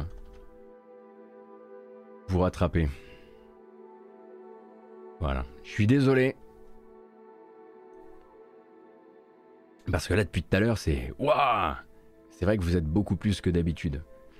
Euh, donc là, moi, grosso modo, j'ai quand même un peu fait le tour de ce que je pense pour l'instant. Oh là là, avec un peu de cyberpunk de ce que je pense pour l'instant important de savoir à propos de ce rachat. Euh, on pensait pas que c'était possible. Très honnêtement, je ne pense pas. Je pense pas qu'à un moment ou un autre, on s'était dit qu'on allait chroniquer un truc de cette ampleur. Euh, ça semble assez irréel. Ce n'est toujours pas réel. Pour rappel, euh, je vous rappelle les bases. Donc, c'est un projet de rachat. Projet de rachat qui pourrait notamment faire l'objet de questions soulevées par les autorités des marchés, notamment les autorités antitrust. À côté de ça, si ça devait être finalisé, si tous les feux verts venaient arriver, ça pourrait être finalisé d'un point de vue vraiment de, du rapprochement managérial des entreprises qu'à partir du début de l'été 2023. Et c'est uniquement à ce moment-là qu'un cher Bobby Kotick pourrait du coup ne plus servir à Activision. Parce que pour l'instant, Activision n'a pas du tout la possibilité d'aller le déboulonner de là où il est. Ils n'ont pas cette autorité pour le moment et ils ne l'auront pas avant un certain temps. Merci beaucoup Gustu Cru pour les 10 euros sur le type, c'est vraiment euh, très gentil. Et à côté de ça, j'ai fait ça, j'ai fait une gueule moi, très gentil. C'était vraiment très gentil. Merci beaucoup. Désolé, j'étais dans mon propos. Euh, mais à côté de ça, voilà, c'est. Euh, je pense qu'on a couvert un petit peu tout ce que je ce que je voulais couvrir, surtout la partie, bon ben voilà, ce que ça va vouloir dire pour les équipes, ce que ça va vouloir dire euh, pour les jeux, ce que ça va vouloir dire aussi pour les affaires, les affaires qui animent, euh, qui animent bah, l'actualité d'Activision depuis, depuis six mois maintenant, en tout cas sur la face publique des choses. La vérité, ce qui est clair, c'est que Microsoft à jouer, à utiliser les ficelles qui sont les siennes, les ficelles du capitalisme, pour exploiter la détresse humaine, enfin la détresse humaine, la détresse euh, des, employés et la racine qui a amené euh, à tout ça, qui a ramené donc à la dévaluation de l'action, au fait d'arriver derrière et de faire une offre absolument impossible à refuser aux actionnaires, faire un plus 45% sur le cours actuel de l'action, euh, vis-à-vis d'une entreprise qui n'arrive pas à faire relever le cours de l'action, qui n'arrive pas à relever le nez. Et, oui, effectivement, tout vient de là, tout part de là.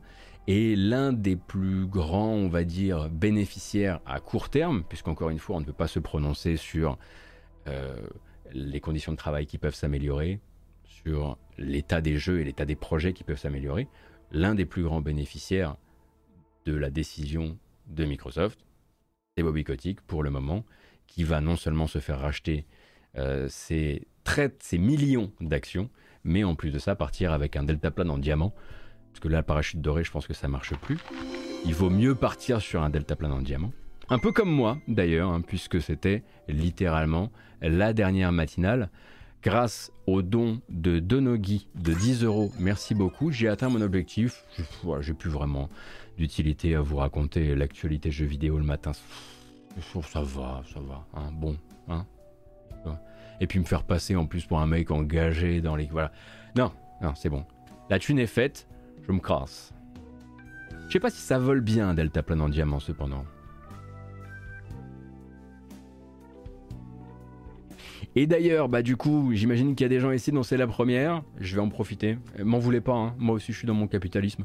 Euh, donc ici, on fait la matinale jeux vidéo Euh, c'est ce qu'on fait en gros tous les matins du lundi au jeudi à partir de 9h. Il y a des matins où on joue à des jeux, il y a des matins où c'est l'actu vraiment. Hein. je fais une revue de presse de tout ça. Et puis le vendredi, on fait ça de 13h à 15h30. Donc 13h à 15h30, ce sera la prochaine fois qu'on devrait parler des news JV. J'imagine que ce sera vendredi. Sauf si vraiment ça bouge très fort aujourd'hui et ça risque avec tout ce qui se raconte autour d'Activision. Auquel cas, on refera une matinale actu demain. Même si à la base, moi j'avais prévu d'aller plutôt me détendre ce soir au bar, pour être tout à fait honnête avec vous. Mais bon, merci beaucoup Marie-Louis, merci beaucoup El Moon Knight, merci encore une fois EorGregX 13. Euh, ceci est un chat, Cédric Balamung, ainsi que les très très nombreux follow. Euh, voilà, il y a beaucoup de nouvelles personnes euh, aujourd'hui. Je ne pensais pas que ça allait avoir un tel retentissement. J'espère que je suis vraiment en train de découvrir les arcanes du, du, du clickbait.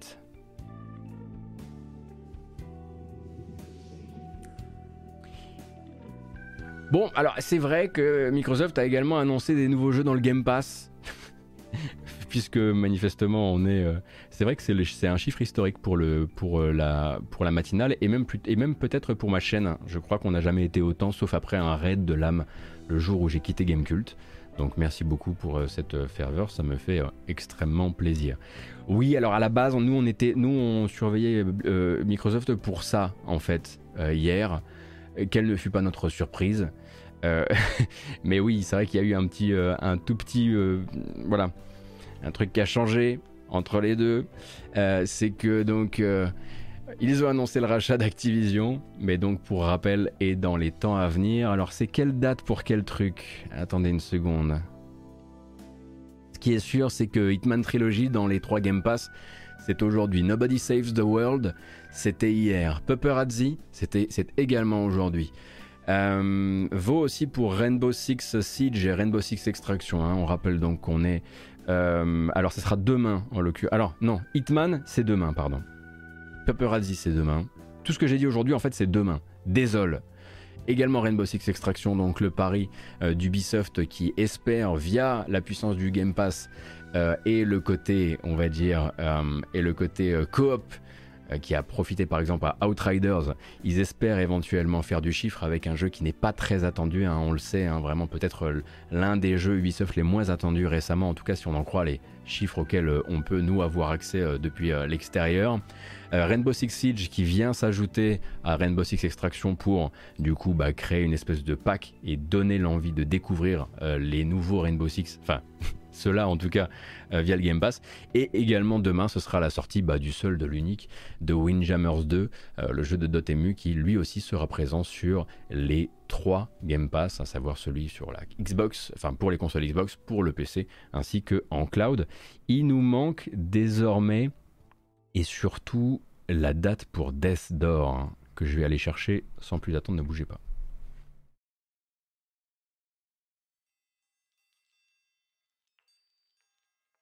Alors, Death Door, bah c'est demain. Très bien. Ça va vous avez, pris du temps? Vous avez posé une semaine la semaine prochaine pour jouer à tous les jeux qui arrivent dans le Game Pass à même moment? Death Door, donc sur Cloud Console et PC demain. pas depuis hier. Oui Qu'est-ce qui nous manquait encore? Taiko no Tatsujin, ce sera le 27 janvier. Il vous laisse quelques jours, quelques jours pour finir Death Door Hitman Trilogy, Nobody Saves the World, Paparazzi, Windjammers 2, oui, ça se finit aussi, et Rainbow Six Extraction. Rainbow Six Extraction, c'est très difficile à dire en fait, hein, dès qu'on commence à le, mâcher. Donc, euh, donc ça va, ça va. Oui, effectivement, euh, j'ai décidé de mettre toutes les news Microsoft au même endroit, au même moment.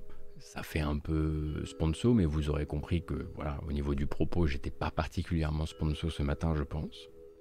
Euh, Quiproquo, nous en parlerons euh, du coup euh, plutôt vendredi. J'aimerais du coup y accorder du temps spécial et ne pas planquer ça à la fin d'une vidéo toute dédiée du coup à l'annonce d'hier Microsoft Activision, mais évidemment qu'on en parlera. Et c'est pour ça aussi que les quelques trailers qui sont sortis hier et avant-hier, je les garde pour la prochaine. Là, je voulais vraiment encadrer le sujet tel qu'il est aujourd'hui. Euh, et je pense en fait qu'on a, euh, on va dire qu'on a tout dit. On pourrait peut-être, puisqu'il nous reste un peu de temps. Combien nous reste-t-il? Bah oui, oui, oui, il nous reste une petite euh, demi-heure. On pourrait appeler Oscar le maire, si ça vous branche, et peut-être voir un petit peu ce que lui a à nous raconter et sur son ressenti sur ce rachat, ne serait-ce que pour entendre dans sa voix la sidération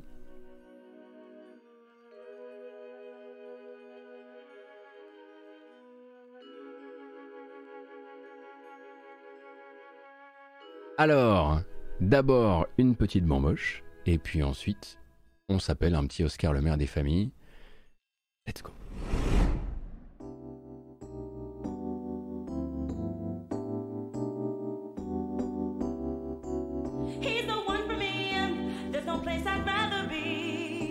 Allez, d'accord.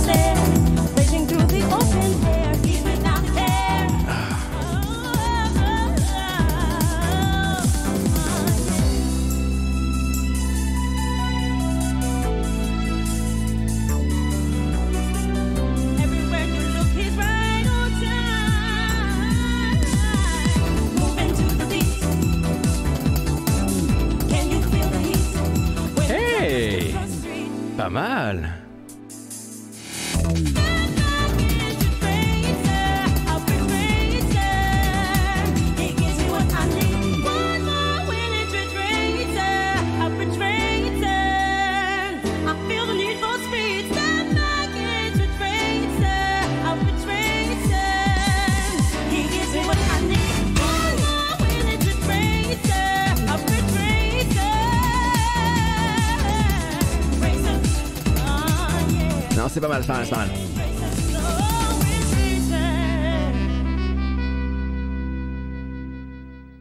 En revanche, on fait plus la fête. La bamboche, c'est ça. Je ne suis pas intéressé. Oh, alors qu'un petit thème de... Le mode lent vous a bridé la bamboche Ah, oh, c'est pas grave, rassurez-vous, tout va bien.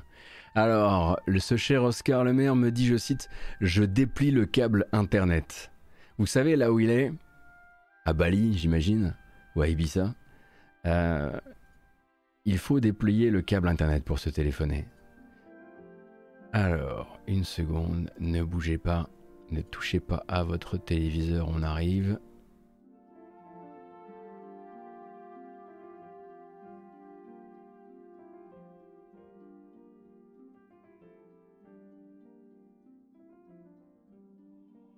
M'entend-il? Alors, voice. Ah, mais.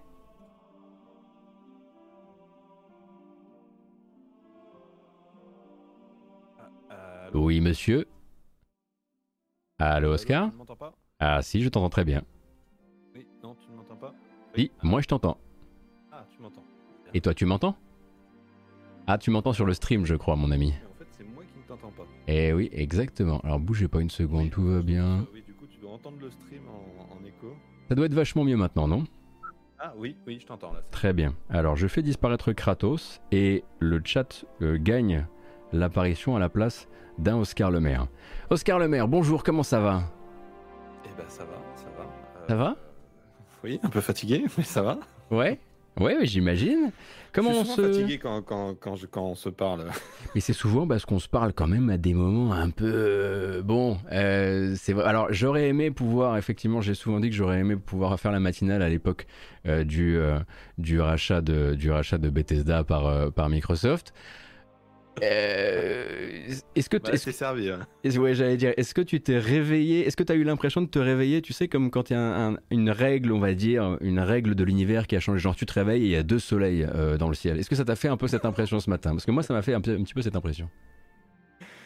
Euh, écoute, non, même pas. J'ai même, même pas encore parce que j'ai encore du mal à me, à, comment dire, à, me remettre un peu de, de, de la nouvelle, quoi. De, ouais de accepter le fait qu'on vit dans un monde où euh, bon enfin c'est pas pas encore finalisé mais dans un monde où euh, Activision Blizzard appartient à Microsoft enfin j'ai encore du mal à, y croire quoi. Et puis pour toi c'est des chiffres d'Activision Blizzard que tu auras plus Oui. Ouais. Parce qu'on rappelle hein, que la, voilà, la bête noire d'Oscar de, de, Le Maire, c'est vraiment les non-chiffres de Microsoft de manière générale. Et la galère justement à récupérer des infos euh, sur toutes choses liées, ne serait-ce que bah, déjà là maintenant, du coup, une, une, une confirmation des 25 millions d'abonnés euh, du, euh, du Game Pass. Donc ça permet au moins de se faire une idée un petit peu de la force de frappe, on va dire, actuelle. et, et bah écoute, nous on a beaucoup évidemment discuté de bah de, de, cette offre, euh, comment dire, difficile à refuser, euh, formulée par Microsoft. Je sais pas ce que, euh, je sais pas ce que tu as pensé de, de l'opération en elle-même. Oui, bah écoute, moi je, moi je pense vraiment hein, que c'est, c'est, disons que cette offre est rendue possible par la crise que traverse Activision, je pense. Hein. Oui. Parce que moi je, je, vois beaucoup de réactions aussi depuis hier, de, enfin genre euh, qui, consiste à comparer euh, avec euh, la, capitalisation boursière d'autres entreprises comme Electronic Arts, comme, comme Ubisoft, comme Nintendo, etc. Oui.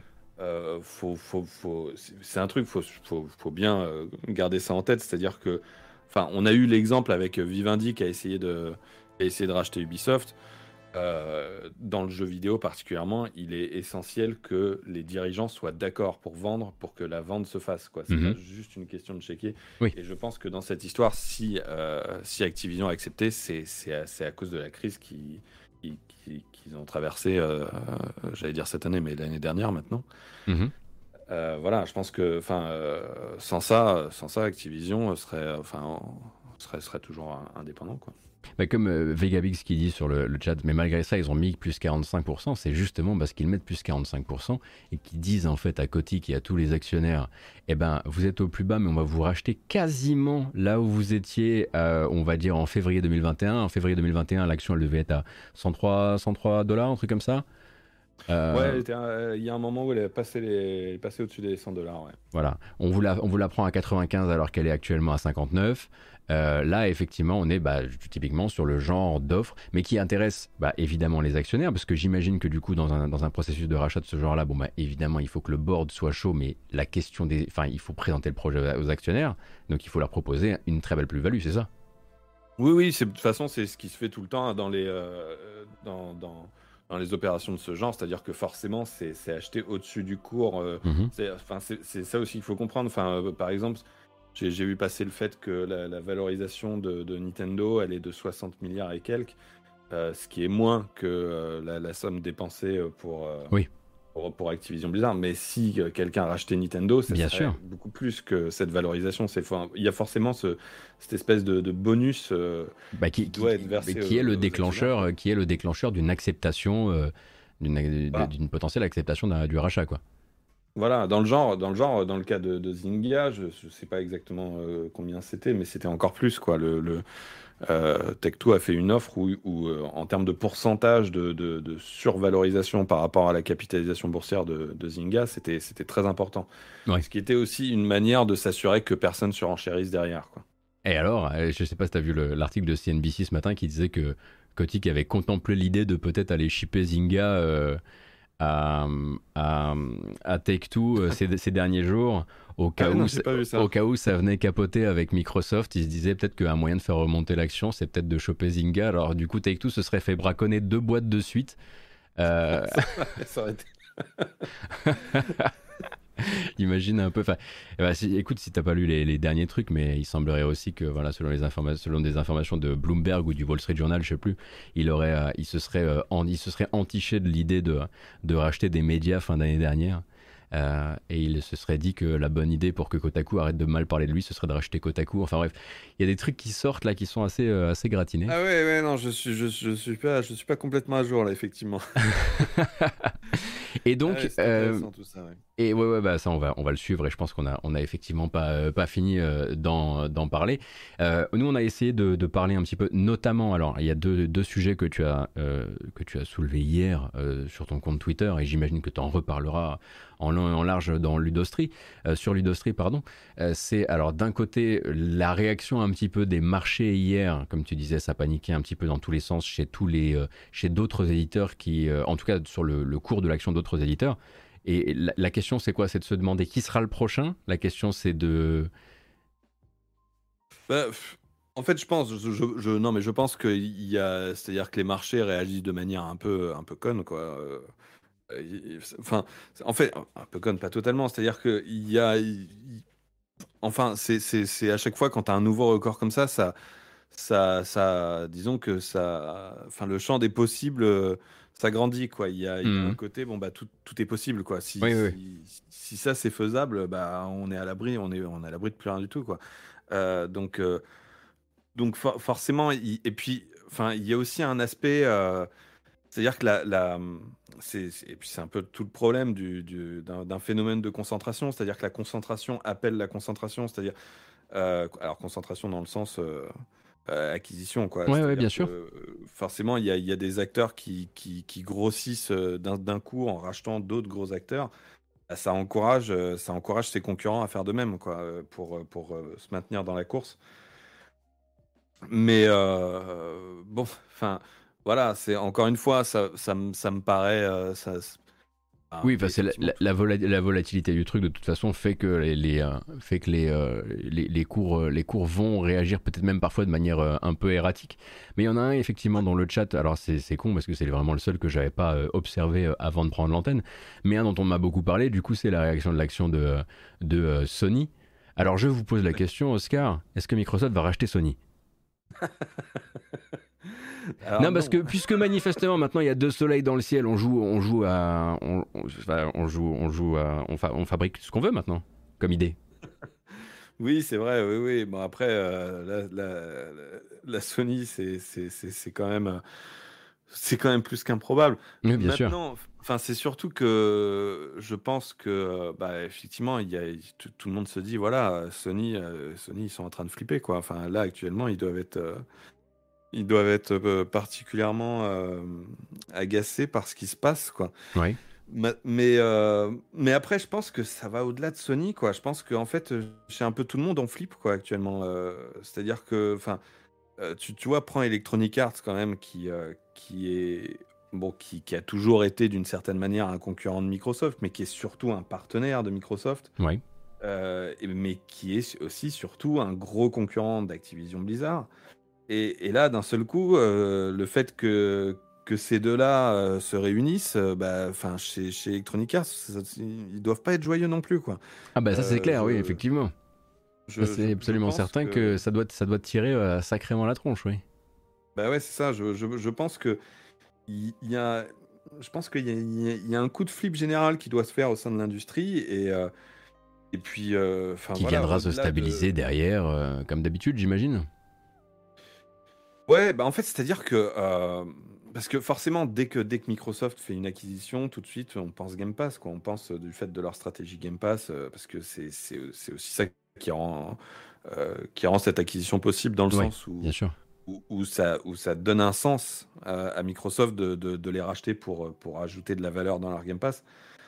Euh, mais, mais du coup, ça veut dire que voilà, le, le- ça va aider le Game Pass à s'imposer et, euh, et, et, et je pense que, enfin voilà, il y, a- il y a un côté, voilà, est-ce que, est-ce que, euh, enfin, ça va tout changer quoi en fait. Si, euh, Mhm. si le Game Pass s'impose vraiment et, et change les habitudes de consommation, euh, ça remet en question beaucoup de choses dans, dans l'industrie du jeu vidéo quoi. Ouais, bien sûr. Bah, on parlait, on, voilà, on jouait, on jouait tout à l'heure à, à- on- c'est nous qu'on fabrique les règles, c'est nous qu'on joue, euh, qu'on fabrique les règles physiques du monde. Du coup, on se disait, euh, c'est voilà, si tu devais avoir, si tu devais utiliser un seul outil qui te permette de forcer l'arrivée du Game Pass de Microsoft sur une console PlayStation, ce serait Call of Duty par exemple. Donc en fait, à partir de là, tu peux commencer à jouer, enfin, tu peux euh, théoriser un maximum de choses parce que la concentration de revenus, de, revenus, de, force, de, d'employés, de licences est absolument, euh, absolument gigantesque. Est-ce que tu penses que la concentration appelle forcément la concentration chez d'autres acteurs? Est-ce que tu penses qu'un tel monstre comme ça ne peut que amener Sony à faire de même à un moment? Ou est-ce qu'ils vont continuer à simplement se dire ben en fait le truc c'est que nous on sort trois jeux prestige tous les 5 ans mais c'est des GOTY Euh, je sais pas, justement, c'est la question que je me pose, c'est-à-dire que euh, là, Sony, tu vois, ils étaient, ils étaient dans une logique, euh, bah, on continue comme avant. Enfin, il y a, tu vois, y a typiquement là, il y a les rumeurs sur le fait qu'ils vont, euh, refaire, euh, re- rebrander leur offre PlayStation Oui, oui, oui, Now, et- bien etc. Mais que, mais qu'il est toujours pas question de mettre leur jeu Day One dedans, quoi. Mhm. Donc, donc visiblement, effectivement, ils- jusque-là, ouais, ils restent dans leur modèle classique. Euh, là, je pense que ils doivent, ils doivent réfléchir, quoi. Ils doivent réfléchir sur euh, est-ce que vraiment on continue comme ça? Est-ce qu'on serait pas obligé de faire comme Microsoft fait? Enfin, à, mon- à mon avis, ça remet en, en- ça remet en cause beaucoup de, de beaucoup de choses parce que ce qu'il faut comprendre, c'est que le Game Pass à, à 25 millions, euh, c'est déjà énorme, quoi, qu'ils Oui. qu'ils- qu'ils aient autant d'abonnés. Mais en même temps, enfin, moi, à mon avis, enfin, le truc sur le Game Pass, c'est qu'ils en parlent beaucoup, ils communiquent beaucoup dessus, mais ils communiquent beaucoup surtout, euh, tu vois, dans leurs conférences, dans leurs trucs comme ça. C'est-à-dire ce qui vise quand même un public d'initiés. Euh, et jusque-là, ils n'ont pas vraiment communiqué, tu vois. Ils ont, enfin, moi, j'ai jamais vu de pub à la télé qui mettait en avant le Game Pass, tu vois, par exemple. Bon, Oui, c'est vrai. ouais. beaucoup la télé, mais mais mais enfin, j'ai l'impression qu'ils n'ont pas encore vraiment cherché à, à faire la promotion du Game Pass auprès du grand public. Mais- et puis là, euh, là, il va y avoir forcément un mouvement de ce côté-là. Ne serait que quand, bah, quand tu chopes du King, euh, c'est des nouveaux, c'est des nouveaux, nouveaux, enfin, t'as des nouvelles cibles euh, soudain dans ton, dans ton portefeuille, quoi.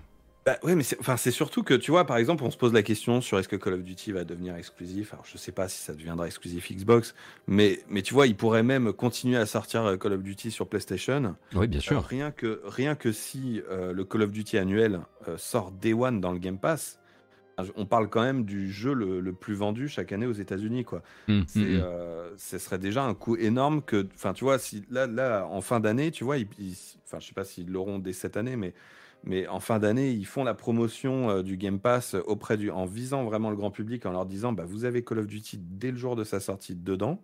Bien sûr. Euh, ça, enfin, il y, a de quoi euh, recruter massivement de- des, des consommateurs, enfin, des, des abonnés, quoi. Ah bah oui, avec le, avec l'effet euh, FOMO, donc Fear of Missing Out, et voilà, l'effet de, voilà, je suis en retard par rapport à, à la fête ou ce genre de choses. Euh, T'avais euh, Jeff Grubb qui soulevait la, possi- la possibilité aussi de, bah, du coup, jouer avec le principe des multiples points d'entrée de la série Call of Duty pour, par exemple, dire Warzone c'est partout, mais le Call of Duty canon c'est chez nous, euh, ou des choses comme ça. Ouais. Après, je sais pas si c'est aussi payant que finalement, quand tu viens de sortir 68,7 milliards, simplement te dire un ogre comme ça, je vais juste le laisser tourner et je vais en récupérer les, ré- récupérer les bienfaits, quoi. De manière Euh, générale, toute la licence.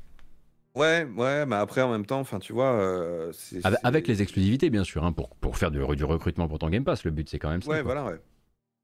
Oui, ouais, ouais. Après, enfin, le truc, c'est de toute façon, euh, y, il y a aussi le fait que, que- moi, moi, je suis très curieux là, sur, sur, sur la façon dont ça va être géré, dans le sens où, euh, c'est-à-dire qu'Activision Blizzard a été géré d'une manière assez particulière, tu vois, avec ce côté, euh, euh, bah, ce côté surtout bah, du, du côté d'Activision où on, où on laisse tomber toutes les séries à part Call of Duty. Mhm. Euh, Est-ce que maintenant que Microsoft récupère Oui. le truc, tu vois, ils, ils vont pas essayer de changer un peu ça dans le sens où bah, eux aussi, l'intérêt qu'ils ont, c'est d'avoir beaucoup de contenus euh, différents, tu vois, pour, euh, pour leur Game Pass. Bien sûr. Euh, Ah bah, c'est sûr qu'ils vois, ont, ils ont, eux, par, par rapport à leur offre, ils n'ont plus forcément l'intérêt à avoir autant de force de travail, ce qu'on disait un petit peu ce matin, euh, orienté sur, euh, sur, sur ce seul, ce seul truc-là. Même s'il a, un, voilà, il a effectivement un rayonnement immense pour le service. Il pourrait en avoir un pour le service, en tout cas. Ouais, ouais, et puis euh, après, euh, de toute façon, au-delà de, de- de la partie euh, classique d'Activision, je pense que. Enfin, il y a toujours cette question hein, par rapport au chiffre du Game Pass euh, quelle, quelle quantité sur console, quelle quantité sur PC Ouais. Moi, à mon avis, l'autre aspect intéressant de, de ce rachat, c'est tout le catalogue Blizzard qui, qui a de quoi renforcer considérablement le- l'offre Game Pass PC aussi. Ah bah ça c'est oui ouais, ça encore effectivement on en parlait ce matin le Game Pass PC là il récupère quand même des trucs qui sont des enfin qui sont des flagships même même de l'histoire du jeu vidéo PC quoi. Bah ouais, voilà, ouais, ouais, ouais, déjà rien que, ouais, effectivement, le, le catalogue historique, euh, forcément, déjà va devenir bien plus intéressant. Puis, euh, puis, puis, euh, tu vois, pareil, hein, je veux dire, quand, quand ils auront Diablo 4 à la sortie dans, le- dans le Game Pass PC, ça, c'est Oui. pareil, ça va attirer beaucoup de gens, quoi. C'est Euh, effectivement possible oui. Ouais, donc, euh, donc, enfin voilà, euh, c'est vrai que finalement, enfin, tout, tout ce truc-là, moi je trouve que ça fait sens, quoi, pour, par rapport à la stratégie de Microsoft. Maintenant, fallait, fallait, fallait, quand même euh, oser quoi, de dépenser autant. et, euh, Fallait oser. honnêtement, je, je- j'aimerais bien en faire la- le titre de cette vidéo. Franchement, fallait oser. Parce que c'est exactement ça, quoi. C'est tellement. Enfin, moi, j'ai passé la journée d'hier. Déjà, je me souviens quand, quand ils ont racheté Bethesda, j'ai passé la journée à tourner dans les locaux de, de Gamecult en disant Mais quoi? Mais quoi? Et là, en fait, mais juste hier, j'étais genre, j'étais face à mon écran, je regardais dans le vague, je me disais, mais je, je- je- je suis désolé, j'ai pas le cœur à jouer à God of War là tout de suite, il est en train de se passer un truc, je ne comprends pas ce qui est en train de se passer. Alors, il y a un truc qui revient euh, très souvent euh, sur le chat, depuis que j'en ai parlé un petit peu ce matin aussi. Euh, alors, le truc, c'est que ni toi ni moi ne sommes des experts, je pense. La question, évidemment, de que pourrait dire l'autorité des marchés euh, sur, euh, bah, sur cette consolidation quand même euh, extrêmement massive et sur le fait que par deux fois, ils ont supprimé donc un gros acteur de, de l'échiquier jeux vidéo. J'imagine que toi comme moi, tu, tu te demandes ce que ça pourrait, ce que ça pourrait donner sans forcément avoir de, de, de certitude? Bah, honnêtement, moi, je m'attends. Enfin, euh, j'ai du mal à. à- Enfin, comme tu dis, hein, moi, je suis pas e- e- expert sur la question, mais, euh, mais je, je, je pense pas que qu'il y ait une. euh, Enfin, à mon avis, ils vont pas, ils vont pas les emmerder pour ça, quoi, parce Mhm. que. euh, C'est-à-dire, malgré ce, ce côté très inquiétant de concentration, euh, euh, enfin, je- voilà, j'ai l'impression que les, les, les régulateurs sont quand même très. euh, Il y a une marge, tu vois, avant que, avant qu'ils qu'ils- qu'ils se retrouvent vraiment en train de se dire, ouh, ça peut être dangereux. Il y a une marge qui est considérable. C'est- Enfin, c'est l'impression que ça me donne en tout cas. Et, euh, et là, euh, on est, on est loin d'a- d'atteindre ce niveau critique euh, à leurs yeux. C'est-à-dire que finalement, euh, même avec ce rachat, Microsoft ne, ne passe pas devant Sony, tu vois. Oui, oui, oui. Si, si on fait le cumul, enfin, ils sont, ils- quand même, ils en sont pas loin. hein, ils peuvent, et ça me- paraît pas impossible qu'à terme ils passent devant. Mais justement, c'est pas, enfin, tu vois, franchement, je pense pas pense pas qu'ils vont poser vraiment problème. Alors je rappelle simplement pour les gens qui nous regardent, je l'ai déjà rappelé, mais je le redis, l'autorité donc de la, la loi antitrust, elle est pas là justement, elle est pas juste là pour empêcher que le dernier euh, euh, concurrent soit soit soit euh, englouti. hein. Ils sont pas là juste pour empêcher les trusts d'être créés, ils sont aussi là pour alerter sur la construction, euh, enfin sur les manœuvres anticoncurrentielles. Voilà, c'est plutôt comme ça euh, qu'il faut le voir. Et en fait, on se posait quand même un peu la question parce que c'est vrai que euh, tout ça, en fait, tout est dans le timing du mois de novembre. Donc, le timing du mois de novembre, c'est début du mois, on a le report annoncé de Diablo 4 et d'Overwatch 2. On a ensuite l'article du Wall Street Journal qui connecte Bobby Kotick aux problèmes de culture d'Activision Blizzard. On a euh, l'industrie JV US qui commence à condamner ce qu'il, enfin, la possibilité que Kotick soit directement, euh, soit directement impliqué, et Spencer qui vient justement euh, à ce moment-là avec cette déclaration qui dit le fameux qui restera, j'imagine maintenant historique à l'industrie du JV. Euh, nous réévaluons euh, toutes nos euh, Ouais. voilà nous réévaluons l'intégralité de nos partenariats avec Activision. En fait, Ah, c'est sûr que ouais, on, on regarde ça d'un autre œil maintenant. hein. Ouais, c'est clair. Et quand on sait que cette, il savait très bien que cette, cette déclaration qui a été faite dans un email interne allait sortir et du coup qu'elle allait forcément avoir un impact à un moment ou à un autre sur un cours de la bourse d'Activision à un temps donné, j'avoue que ce matin je me posais quand même la question de est-ce que les autorités, justement au moment du rachat, pourraient pas le dire, Euh, gars, je crois que tu étais déjà en train d'essayer de les racheter au moment où tu faisais une déclaration qui clairement touchait au cours de leur action. Après, je n'y connais rien encore une fois.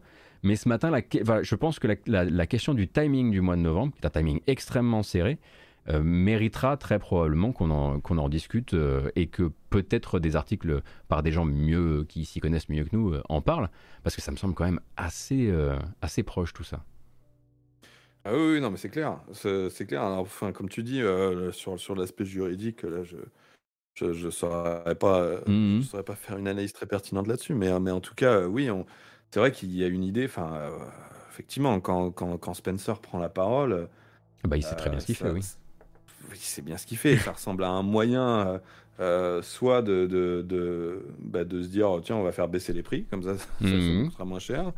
Euh, soit simplement de, enfin, et même surtout ça, à mon avis, de, de, de forcer la main à Kotick pour, euh, pour ensuite retourner le voir et lui dire, ah bah écoute, maintenant t'es obligé de vendre, quoi. T'es obligé de vendre parce que là, t'es, t'es trop dans la merde, quoi. Justement, Kotick, t'en parlais toi, t'en, parlais justement sur Twitter hier, et c'est un sujet qui a pas mal, qui a pas mal émergé hier soir sur Twitter. La question vraiment de l'image dans cette transaction, qui semble être au-delà de tout en termes en termes d'importance pour le gars, quoi. Ouais, ouais, ouais, bah oui, c'est-à-dire que, évidemment, hein, c'est un, un mec qui, euh, qui forcément va essayer de tirer un maximum d'argent de tout ça. Bien sûr. Mais je pense, mais je pense, ouais, je pense que pour lui, le plus important, en fait, c'est la, la question du prestige, quoi. Euh, c'est, c'est la question du, enfin, c'est, clairement un mec qui, euh, qui, qui, voilà, qui veut être le, le, le, le boss du game, qui veut, euh, qui veut briller euh, dans, dans les soirées euh, qui passent avec les autres milliardaires. Enfin ouais, tout ça c'est magouille et compagnie comme, comme disait le chat tout à l'heure, j'aime beaucoup cette expression. Mais oui, effectivement, tu sens, tu sens qu'il y a ce, il y a ce côté, la success story ne doit absolument pas être entravée quoi. C'est ça, bah ouais c'est ça, c'est-à-dire que si... tu vois, si, moi, moi c'est pour ça, parce que dans, cette, dans, dans, toute cette histoire de crise, je me suis dit, bah ouais, il y, y, a quand même vraiment une situation en interne qui fait que il y aurait besoin que Kotick se barre. Mais en même temps, euh, euh enfin, j'imaginais mal Kotick se dire, euh, euh, parce que c'est-à-dire que s'il démissionne en réaction à cette crise, mmh bah, il passe pour le loser, quoi. Il passe Bien pour, sûr. Le, pour, pour, enfin, tu vois, la, et, et, et, genre Activision, bah, c'est toute sa vie, c'est toute sa gloire, quoi. Donc, donc forcément, il n'aurait pas accepté ça. Alors que là, bah, là, il passe pour, pour le mec qui a, qui a concrétisé le, le qui a, qui a, qui concrétise la plus grosse acquisition de l'histoire de, de l'industrie du jeu vidéo, quoi. Ouais, ouais, bien sûr. Il est, son nom est attaché à un mouvement, à un mouvement de fond tel qu'on en verra très probablement pas avoir un bon Ouais. bout de temps euh, dans le dans l'industrie, ouais, effectivement. Ouais, et en plus, t'as- Il entre dans la légende, aussi. quoi, cet enfoiré. Pardon, excusez-moi, Voilà, je. et- et- Non, mais c'est ça, c'est-à-dire qu'en plus, euh, il y aura, il y aura plus, il il y aura pas, il aura pas de successeur, tu vois. C'est-à-dire que euh, après lui, Activision, ce sera juste une, un- un- une partie de Microsoft, quoi. Oui, oui, Il y oui, aura oui, plus bien de, sûr. de PDG de Ouais, ouais, l'Empire Activision Blizzard, quoi. Oui, il est même pas destitué. dernier, quoi. Il est voilà, même ouais, il- oui, effectivement. Il passe, en fait, c'est effectivement, mais l'utilisation des mots est hallucinante quand ils disent après cette période, euh, Activision répondra directement euh, à Phil Spencer. Bah, qui, qui n'est pas le patron du coup d'Activision Blizzard, euh, d'Activision Blizzard King, mais qui est le patron de la nouvelle euh, diagonale euh, Microsoft Gaming. Donc oui, effectivement, c'est comme si, hop, c'est juste la disparition euh, d'un gé- d'un génie de la finance, quoi. C'est trop fort. C'est c'est vraiment, c'est vraiment trop fort. C'est- Ouais, ouais, c'est ça, ouais. Ouais, ouais. Et, euh, et ouais, ouais, je, pour, pour lui, c'est vraiment la meilleure issue possible. Et, et, et bon, nous, on- évidemment, on continuera à parler de, de ces histoires de, de sexuelle et tout. Mais alors, lui, euh, dans, dans, son, dans, dans sa bulle à lui, dans ses, dans ses fréquentations, plus personne ne parlera de ça, quoi. Il parle Non, bien sûr. de. De, de, de La belle OP, quoi. Il a, euh, voilà, de, de comment il, il a, il- après lui le déluge, quoi. Il y a un côté comme ça, quoi. Ouais, comment il est sorti par le haut. D'ailleurs, je sais pas si tu as vu, euh, euh, je sais pas si tu as vu le, le- il, il a répondu à quelques questions que lui ont posé, euh, que lui ont posé les journalistes de, de, euh, de GamesBeat. Je sais pas si Oui. tu as vu euh, la manière dont il tourne la situation euh, d'Activision Blizzard euh, et ce qui euh, motive le rachat quelque part quoi.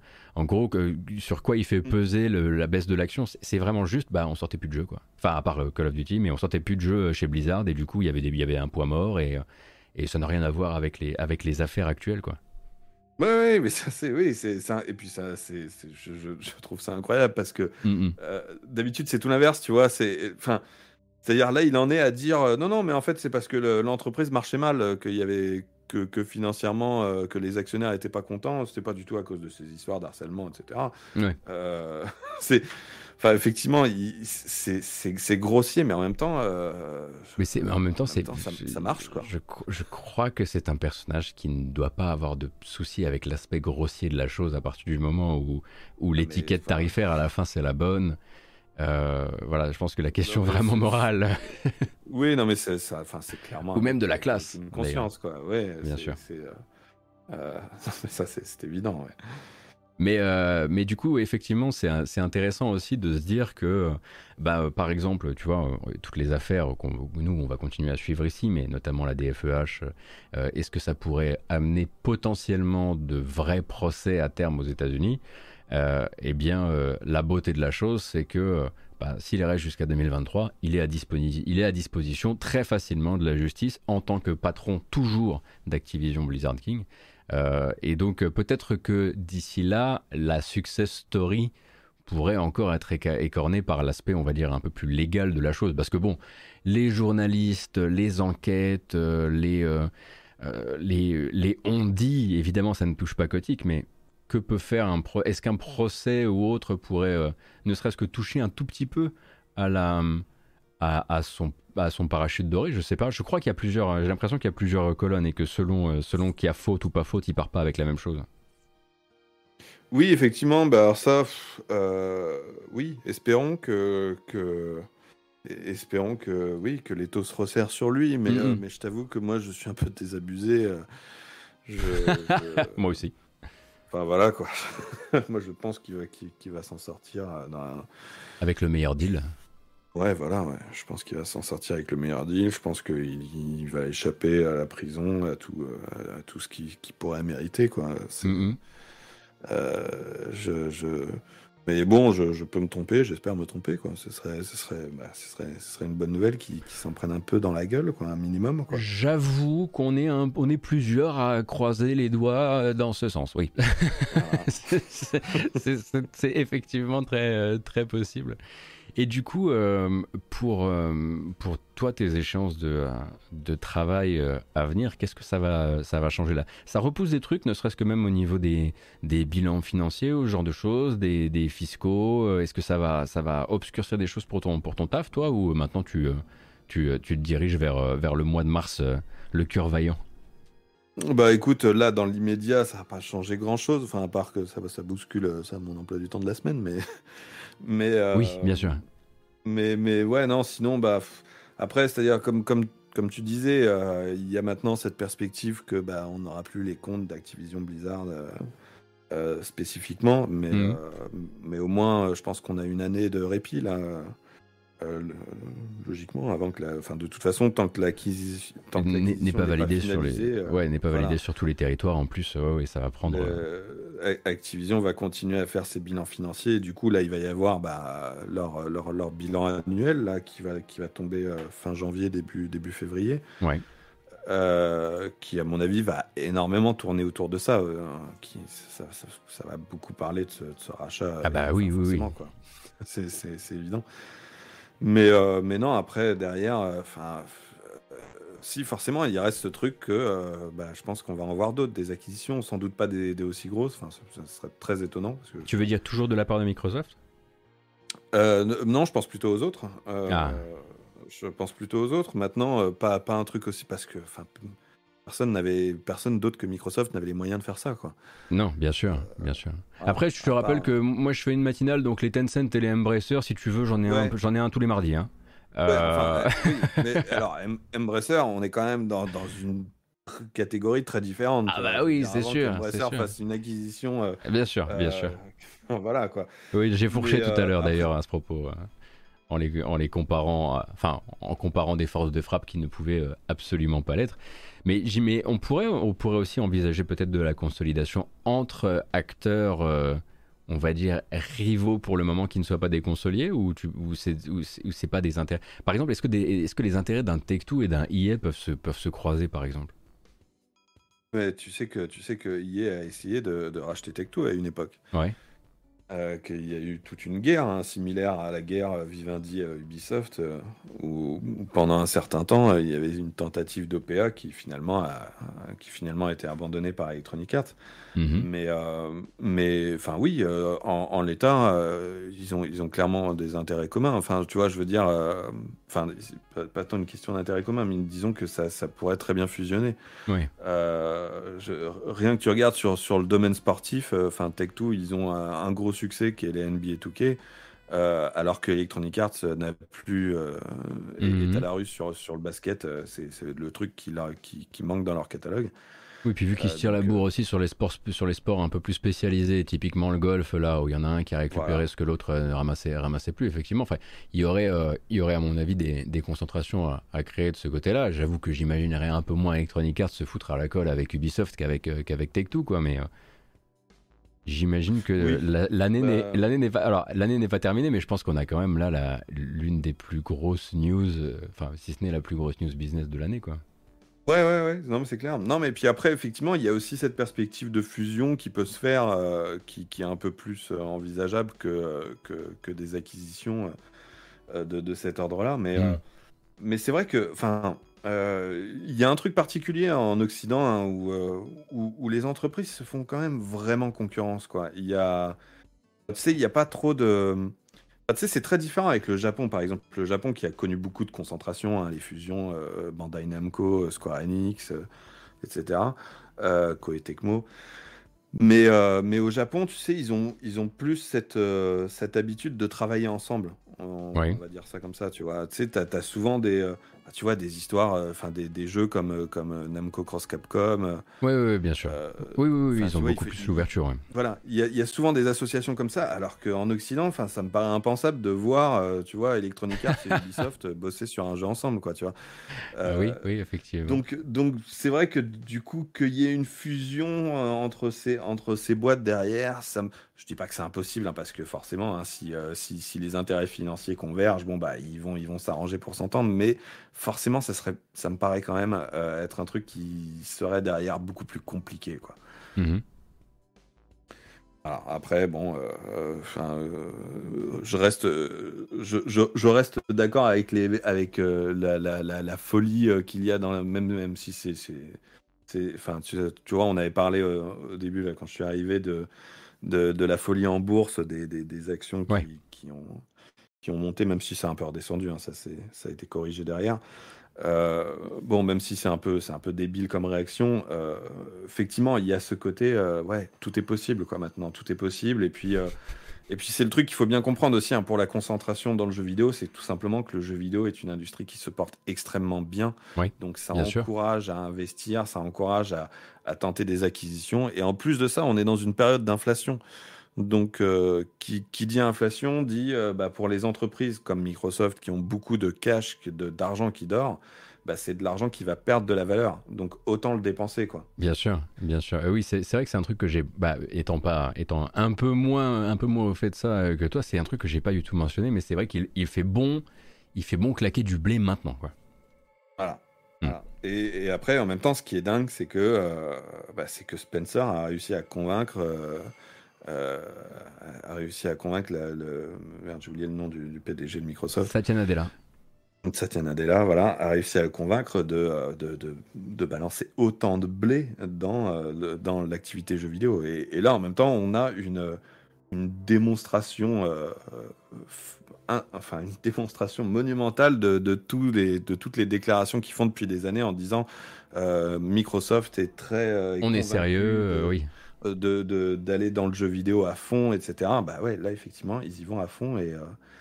Et, ouais, c'est fou quoi. alors c'est marrant parce que euh, tu as. Euh, c'était quoi la déclaration, cette, cette, phrase qui ressort beaucoup depuis hier, qui disait nos concurrents c'est pas machin et machin, euh, c'est. en gros, qui il rappelait que eux, eux, ils sont pas là pour, pour faire les, pour, pour, pour, les petites bagarres, ils sont directement là, ils, ils, sont dans les GAFAM et puis voilà quoi. Ouais, je, me souviens bah de cette citation qui, était, qui était vraiment. Ah, Ouais, mais ça, mais tu vois, ça, ça, ça, ça, c'est un truc qui me fait rire parce que euh, c'est un truc récurrent en fait. Euh, euh, c'est-à-dire cette, ce, cette, ce type de déclaration, moi je l'ai trouvé, mais dans, dans, dans, plein de, dans plein de recherches différentes pour différents sujets. tu vois, par exemple, c'est un truc que disait Sony à l'époque de, de, de, la génération PS2, GameCube, Xbox. Euh, il disait non, non, mais nous, euh, Microsoft, Nintendo, c'est pas nos concurrents. Euh, nous, on est concurrents avec les, grandes entreprises du divertissement, machin. Oui, oui, oui, bien sûr. Et, d'ailleurs, Activision Blizzard, c'est pareil. Au moment de la fusion avec Vivendi Game, Kotick, qui disait ça. Il disait nous, on n'est plus en concurrence avec Electronic Arts et en compagnie, on est en concurrence avec Disney, Warner Bros. Quoi. Ouais, ouais, ouais. Euh, c'est en fait c'est une manière de se la péter quoi tout simplement. Hein. Oui oui voilà la, la, citation c'était nos concurrents c'est euh, c'est pas Nintendo et Sony mais Google et Amazon. Ouais, ouais voilà. Voilà. Voilà, ce genre de ce genre de, de, flex. Mais là effectivement le flex enfin du flex on en a vu. On a vu voilà des gens montrer les muscles de loin. On n'avait jamais vu 68,7 milliards posés sur la table pour dire euh, au fait on est sérieux. Et très honnêtement comme je, je le disais ce matin, hein, je suis désolé Oscar, mais on sait, on sait déjà très bien qu'on va devoir s'appeler à un moment et ce sera pour se dire qu'une partie de cet investissement va partir sur des conneries comme le métavers. Enfin, je veux dire, ça peut pas juste être un mot qu'ils ont brandi au moment du rachat. Ils vont essayer de faire Je des conneries pas, avec ça, quoi. Tu sais que, que juste avant de te rejoindre, j'étais euh, j'étais euh, interviewé pour, euh, euh, pour le JT d'M6. Oh là là Et- là là. Excusez-moi, pardon, je vous ai pas coupé, j'espère. Excuse-moi, c'est vrai que ça fait très prétentieux comme ça, excuse-moi. Mais non, mais ce que je voulais dire, c'est que tu vois, c'est le JT d'M6, donc très Oui, très bien grand sûr. public, forcément. Bien sûr, bien et, sûr. et- et évidemment, on m'a parlé du métavers, quoi. Mhm, et, mhm. et, euh, et- du coup, enfin, T'es là, genre, je sais pas ce que c'est. Mais non, c'est pas ça. C'est que c'est je veux dire. Enfin, tu vois, c'est forcément c'est la vision très grand public. Tu vois, on parle beaucoup du métavers, donc euh, euh, donc forcément, ce qui se passe dans le jeu vidéo, on pense tout de suite à ça. Euh, écoute, moi, enfin, moi, mon impression du métavers, c'est que c'est quand même c'est quand même quelque chose d'extrêmement flou. Et, Oui, bien sûr. Bah oui, oui, et- évidemment. Et, et- et je veux dire flou aussi d'un point de vue. euh, d'un- point de vue euh, de retombée économique, de, de garantie de, de retour sur investissement, etc. Mhm. Euh, je, je- j'ai- moi, j'ai quand même l'impression que Microsoft, même s'ils sont en train de faire des choses nouvelles euh, Oui, avec oui, leur, oui, leur- oui. leur abonnement, etc., ils sont quand même sur quelque chose de très concret. Tu vois, ils ont. euh, Enfin, on est très loin quoi, de- du, du délire métavers dans le sens où cette acquisition, elle va servir à un but qui est flagrant, qui va être de renforcer la valeur du Game Pass, qui va être de, Ouais. d'accroître les, les forces de développement interne, etc. Donc, ouais, enfin, je, je, je, euh, je, je pense que forcément Microsoft, comme, euh, comme, comme les autres, ils sont en train de se dire oui, peut-être que effectivement le métavers c'est c'est le prochain gros truc, donc oui, forcément, il faudrait. Oui, bah, en tout cas, qu'il faut, qu'il faut investir du. Enfin, qu'il il faut Voilà. des gens capables de, de- d'explorer cette idée qu'on ne comprend pas, mais qu'on est déjà en train de, de, de, mentionner aux investisseurs. C'est surtout ça que je voulais dire, en fait. Ouais. Parce que bon, Oui, bah, ouais, pour l'instant, c'est, surtout un truc, c'est, un truc de, de financier, mais peut-être qu'à un moment, les financiers vont aussi vous, vouloir des démonstrations. Enfin, pour l'instant, toutes les démonstrations qui ont été faites sur le sujet sont toutes plus gênantes les unes que les autres, euh, évidemment. Et bon. Oui, oui, oui. Oui, oui, mais. euh, Mais, ouais, écoute, euh, moi j'ai quand même l'impression que sur, sur cette question du métaverse, il y a. ils sont pas spécialement. Enfin. pff, ah, c'est un vaste sujet, quoi, le métaverse. Enfin, euh, il y a. Ouais, c'est, peut-être plus, que- un sujet pour Microsoft que pour Microsoft Gaming, déjà, quoi qu'il arrive. Voilà, ouais, ouais, Euh, ouais. Et il faudra après, il faudra voir. Après, je pense que voilà, maintenant on va tout observer, on va regarder, on va regarder exactement tout ce dont on parlait ce matin, euh, comment ils vont, euh, comment ils vont agir vis-à-vis des studios, comment ils vont peut-être changer les politiques historiques de certaines, de certaines licences. Ne serait-ce que voilà, si on modifie la politique historique de, de, de Call of Duty, on se retrouve quand même avec une alors je vais appeler ça une manne parce que c'en est une, une manne de développeurs. On parle quand même d'un de Xbox Game Studios il y a encore pas longtemps était du genre à aller chercher un Square Enix pour leur demander de prêter un petit peu de Crystal Dynamics pour travailler sur Perfect Dark. Euh, Enfin, je veux dire, là, ils viennent d'ac- d'accéder quand même. Alors, c'est pas tous des développeurs, mais c'est 10 000 employés qui rentrent dans la structure et ça peut transformer énormément, énormément de choses. Bon, ok, pas forcément vers le métavers. Ok. Ouais, euh, so- soit dit en passant, euh, juste pour, pour rebondir sur ce que tu viens de souligner par rapport à, à Crystal Dynamics, là, Oui. euh, je pense que c'est aussi dans, dans, dans cette histoire, c'est, enfin, même si, voilà, effectivement, Microsoft, enfin, je, c'est, pas du tout pour contredire ce que tu dis qui est très vrai, Mm, non, bien sûr. mais, mais juste pour, pour souligner que c'est aussi une fleur que Microsoft fait à Square Enix Ah oui. qui, qui se retrouve avec, un, avec Crystal Dynamics qui, qui, qui avait certainement projeté de bosser pendant des années sur leur jeu Avengers, sauf que le jeu Avengers fait un bid. Ouais. Et du coup, bah, qu'est-ce qu'on fait de ces gens? On va quand même pas les faire bosser sur un truc qui nous rapporte pas beaucoup. Donc, euh, et là, d'un seul coup, Microsoft qui dit bah, si vous avez des gens, vous savez pas quoi leur, euh, sur quoi leur faire bosser. Bah, Moi, j'ai du blé et puis voilà, quoi. Donc, euh, je, je pense que. Oui, oui, ah bah, pour souligner ça. De- Non mais t'as raison de toute façon et puis même vu le, le- la- les circonstances dans lesquelles c'était négocié le truc avec l'arrivée quasiment en même temps d'Avengers dans le Game Pass etc. Enfin il y, avait tout un côté c'était même pas- pas d'ailleurs le seul jeu d'ailleurs il me semble que deux jeux étaient arrivés chez Square Enix euh, quasiment au même moment sur le Game Pass. Il y avait un côté un peu panier de la mariée et bon bah on, on, est, on, on est- on se souvient que on, on s'est travaillé ensemble. Euh, là, forcément, il y a une question que je- j'aimerais te poser avant de te, te laisser, parce que comme que, que, disait le chat Tu as, rendez-vous au, as rendez-vous au consulat de France après ou un truc comme ça Je ne sais pas exactement quel était le truc que le chat a proposé, mais c'était très drôle. Euh, il reste, subsiste toujours effectivement cette question, ce sujet longtemps brandi euh, par, on va dire, ceux qu'on appelait Xbox. Euh, l'idée de racheter du studio japonais, chose qui ne s'est pas vraiment concrétisée avec ses 68,7 milliards de dollars. Et si tu devais formuler un pronostic, un pronostic de Oscar Le Maire, ce serait lequel, toi? Pour un jour, parce que l'argent, il, en reste. Donc maintenant, il n'y a que les idées qui manquent. Oui, euh, oui, et en même temps, euh, euh, moi j'ai du mal à envisager un, un, éditeur, si on prend les, gros, euh, les, gros morceaux euh, au Japon, j'ai du mal à, envisager un éditeur qui se dise ouais ok on va, on, va vendre à Microsoft quoi. Ah oui non, je parlais pas forcément d'éditeur, parce qu'effectivement là la question soudain devient beaucoup plus... ouais, ouais, ouais. Non après, pour, pour un studio oui c'est beaucoup plus envisageable.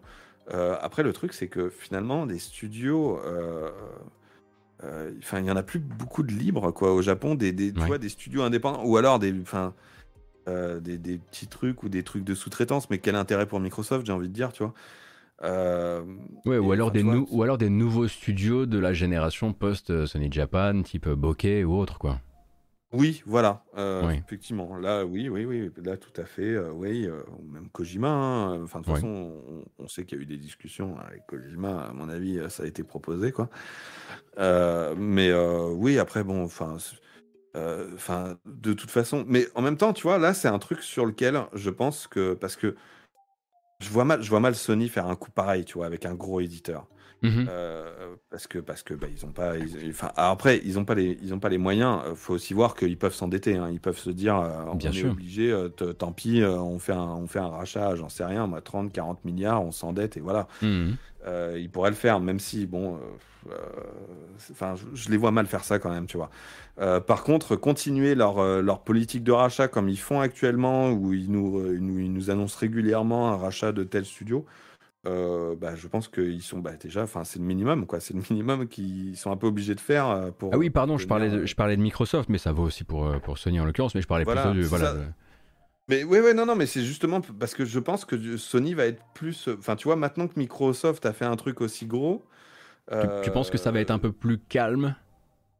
Bah, En tout cas, de leur part, ouais. Ouais. Euh, je, pense que, que là maintenant, euh, mais par contre, à mon avis, ouais, Sony va, va sans doute multiplier les tentatives de rachat de, de hmm. studios un peu plus, euh, un peu plus légers. Et, et, et, ouais, de, de, toute façon, on va continuer à avoir des annonces et puis, et puis des, des, des, des, Tencent, des, des NetEase, des Embrasseurs, ça, ça, ça, va continuer. Hein. Ça, on va encore en bouffer pas mal des, des histoires d'acquisition. c'est vrai. Le chat a l'air de beaucoup miser sur un, Sega chez Microsoft un jour.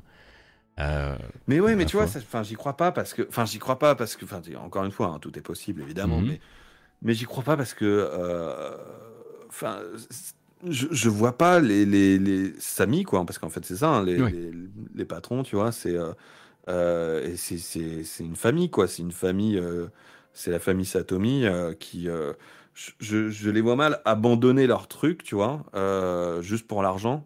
Et, et, je les vois, je les vois, je les vois vraiment pas. Enfin, tu vois, il y avait, il y a souvent cette théorie de dire, bah voilà, Samy va vendre la partie Sega. Oui, bien sûr. Mais, euh, mais le truc, c'est que, enfin, actuellement, la partie Sega, c'est le seul truc qui leur rapporte de l'argent, quoi. Donc, euh, enfin, enfin, voilà, quoi. C'est, je, je les vois vraiment pas se accepter une proposition de Microsoft ou, ou de ou de qui que ce soit d'autre. Enfin, encore que. Pour et puis, il y a ce côté hein, très. Euh, euh, de la part des, Japonais, euh, très. ouais, vendre à une société américaine, c'est déjà plus compliqué que vendre à une, société japonaise, tu vois. Ouais, ouais, bien sûr, bien sûr. Écoute, je note cette phrase. Il ne ferait pas ça juste pour l'argent. Et c'est exactement ce qu'ils disent à propos des NFT. Si c'est juste pour l'argent, alors non. On n'en fera pas. Je suis content, on a passé une matinée sans parler de NFT. Et pour ça, il fallait au moins que ce soit une matinée où on a parlé que de Microsoft, qui est bien le dernier et qui a envie de parler de ça actuellement, en tout cas pour le moment. Bah, écoute, merci beaucoup, merci beaucoup. Merci beaucoup, Oscar. Merci beaucoup. Euh, c'est quoi, toi, euh, l'actualité de. Euh, alors, j'imagine évidemment qu'un gros épisode spécial sur le sujet devrait sortir dans le nouveau podcast que tu, que tu co-tiens sur Gamecult avec, avec le perfide Albion. Oui, oui. Bah oui, oui, évidemment. évidemment, si tout va bien, on enregistre demain. Ah bah voilà, comme ça, vous aurez très probablement un document de référence sur le sujet sur Gamecult. Ah, attends, à chaque fois je me je fourche sur le, titre du podcast, c'est Le père et le maire? Ouais, c'est Le père et le maire. Ah. et sur le aussi. Et sur l'Udostri aussi. Et du coup, bah, j'imagine que tu reviendras aussi peut-être sur toute cette histoire quand la poussière sera un petit peu retombée sur l'Udostri. Enfin, ça va être un de tes sujets de l'année, hein, mon pauvre. Enfin, le mien aussi, d'ailleurs. Ouais, ouais, de toute façon, oui, ça c'est clair qu'on aura l'occasion d'en reparler. Et puis, euh, et après, on ne sait jamais. Hein. Euh, encore une fois, c'est pas finalisé. Il peut y avoir un pas finalisé. Effectivement. Et on sera euh, Take Two qui Take Two qui s'endette comme pas possible. Alors euh, moi j'en ai eu marre. Je me suis fait je, me suis fait choper. C'était quoi déjà? À Codemasters, je prends Activision. Maintenant, tout est possible.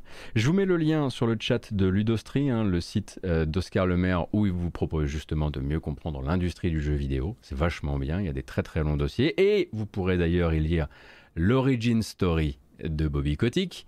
Hein, puisque maintenant on connaît plus ou moins, si tout se passe bien, la fin, euh, de, cette, euh, la fin de cette histoire Kotick Activision, mais toute l'histoire, toi tu la racontes depuis le tout début, depuis l'époque où il a récupéré ce qui était les lambeaux d'une boîte, on va dire ça comme ça, euh, pour, en faire, euh, pour en faire l'empire du jeu vidéo que c'est devenu et qui passe désormais chez Microsoft. Bon, je te fais des très gros bisous.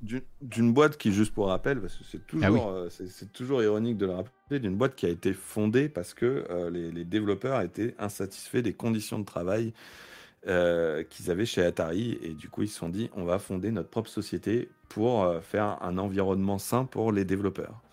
On embrasse évidemment les studios de QA d'Activision euh, qui ont dû bien sentir l'héritage euh, au cours de ces 30 dernières années. bon écoute, je te remercie beaucoup. Je te donne rendez-vous, bah, j'espère, à, un de ces matins pour euh, reparler ensemble de tout ça. Et, bon courage surtout.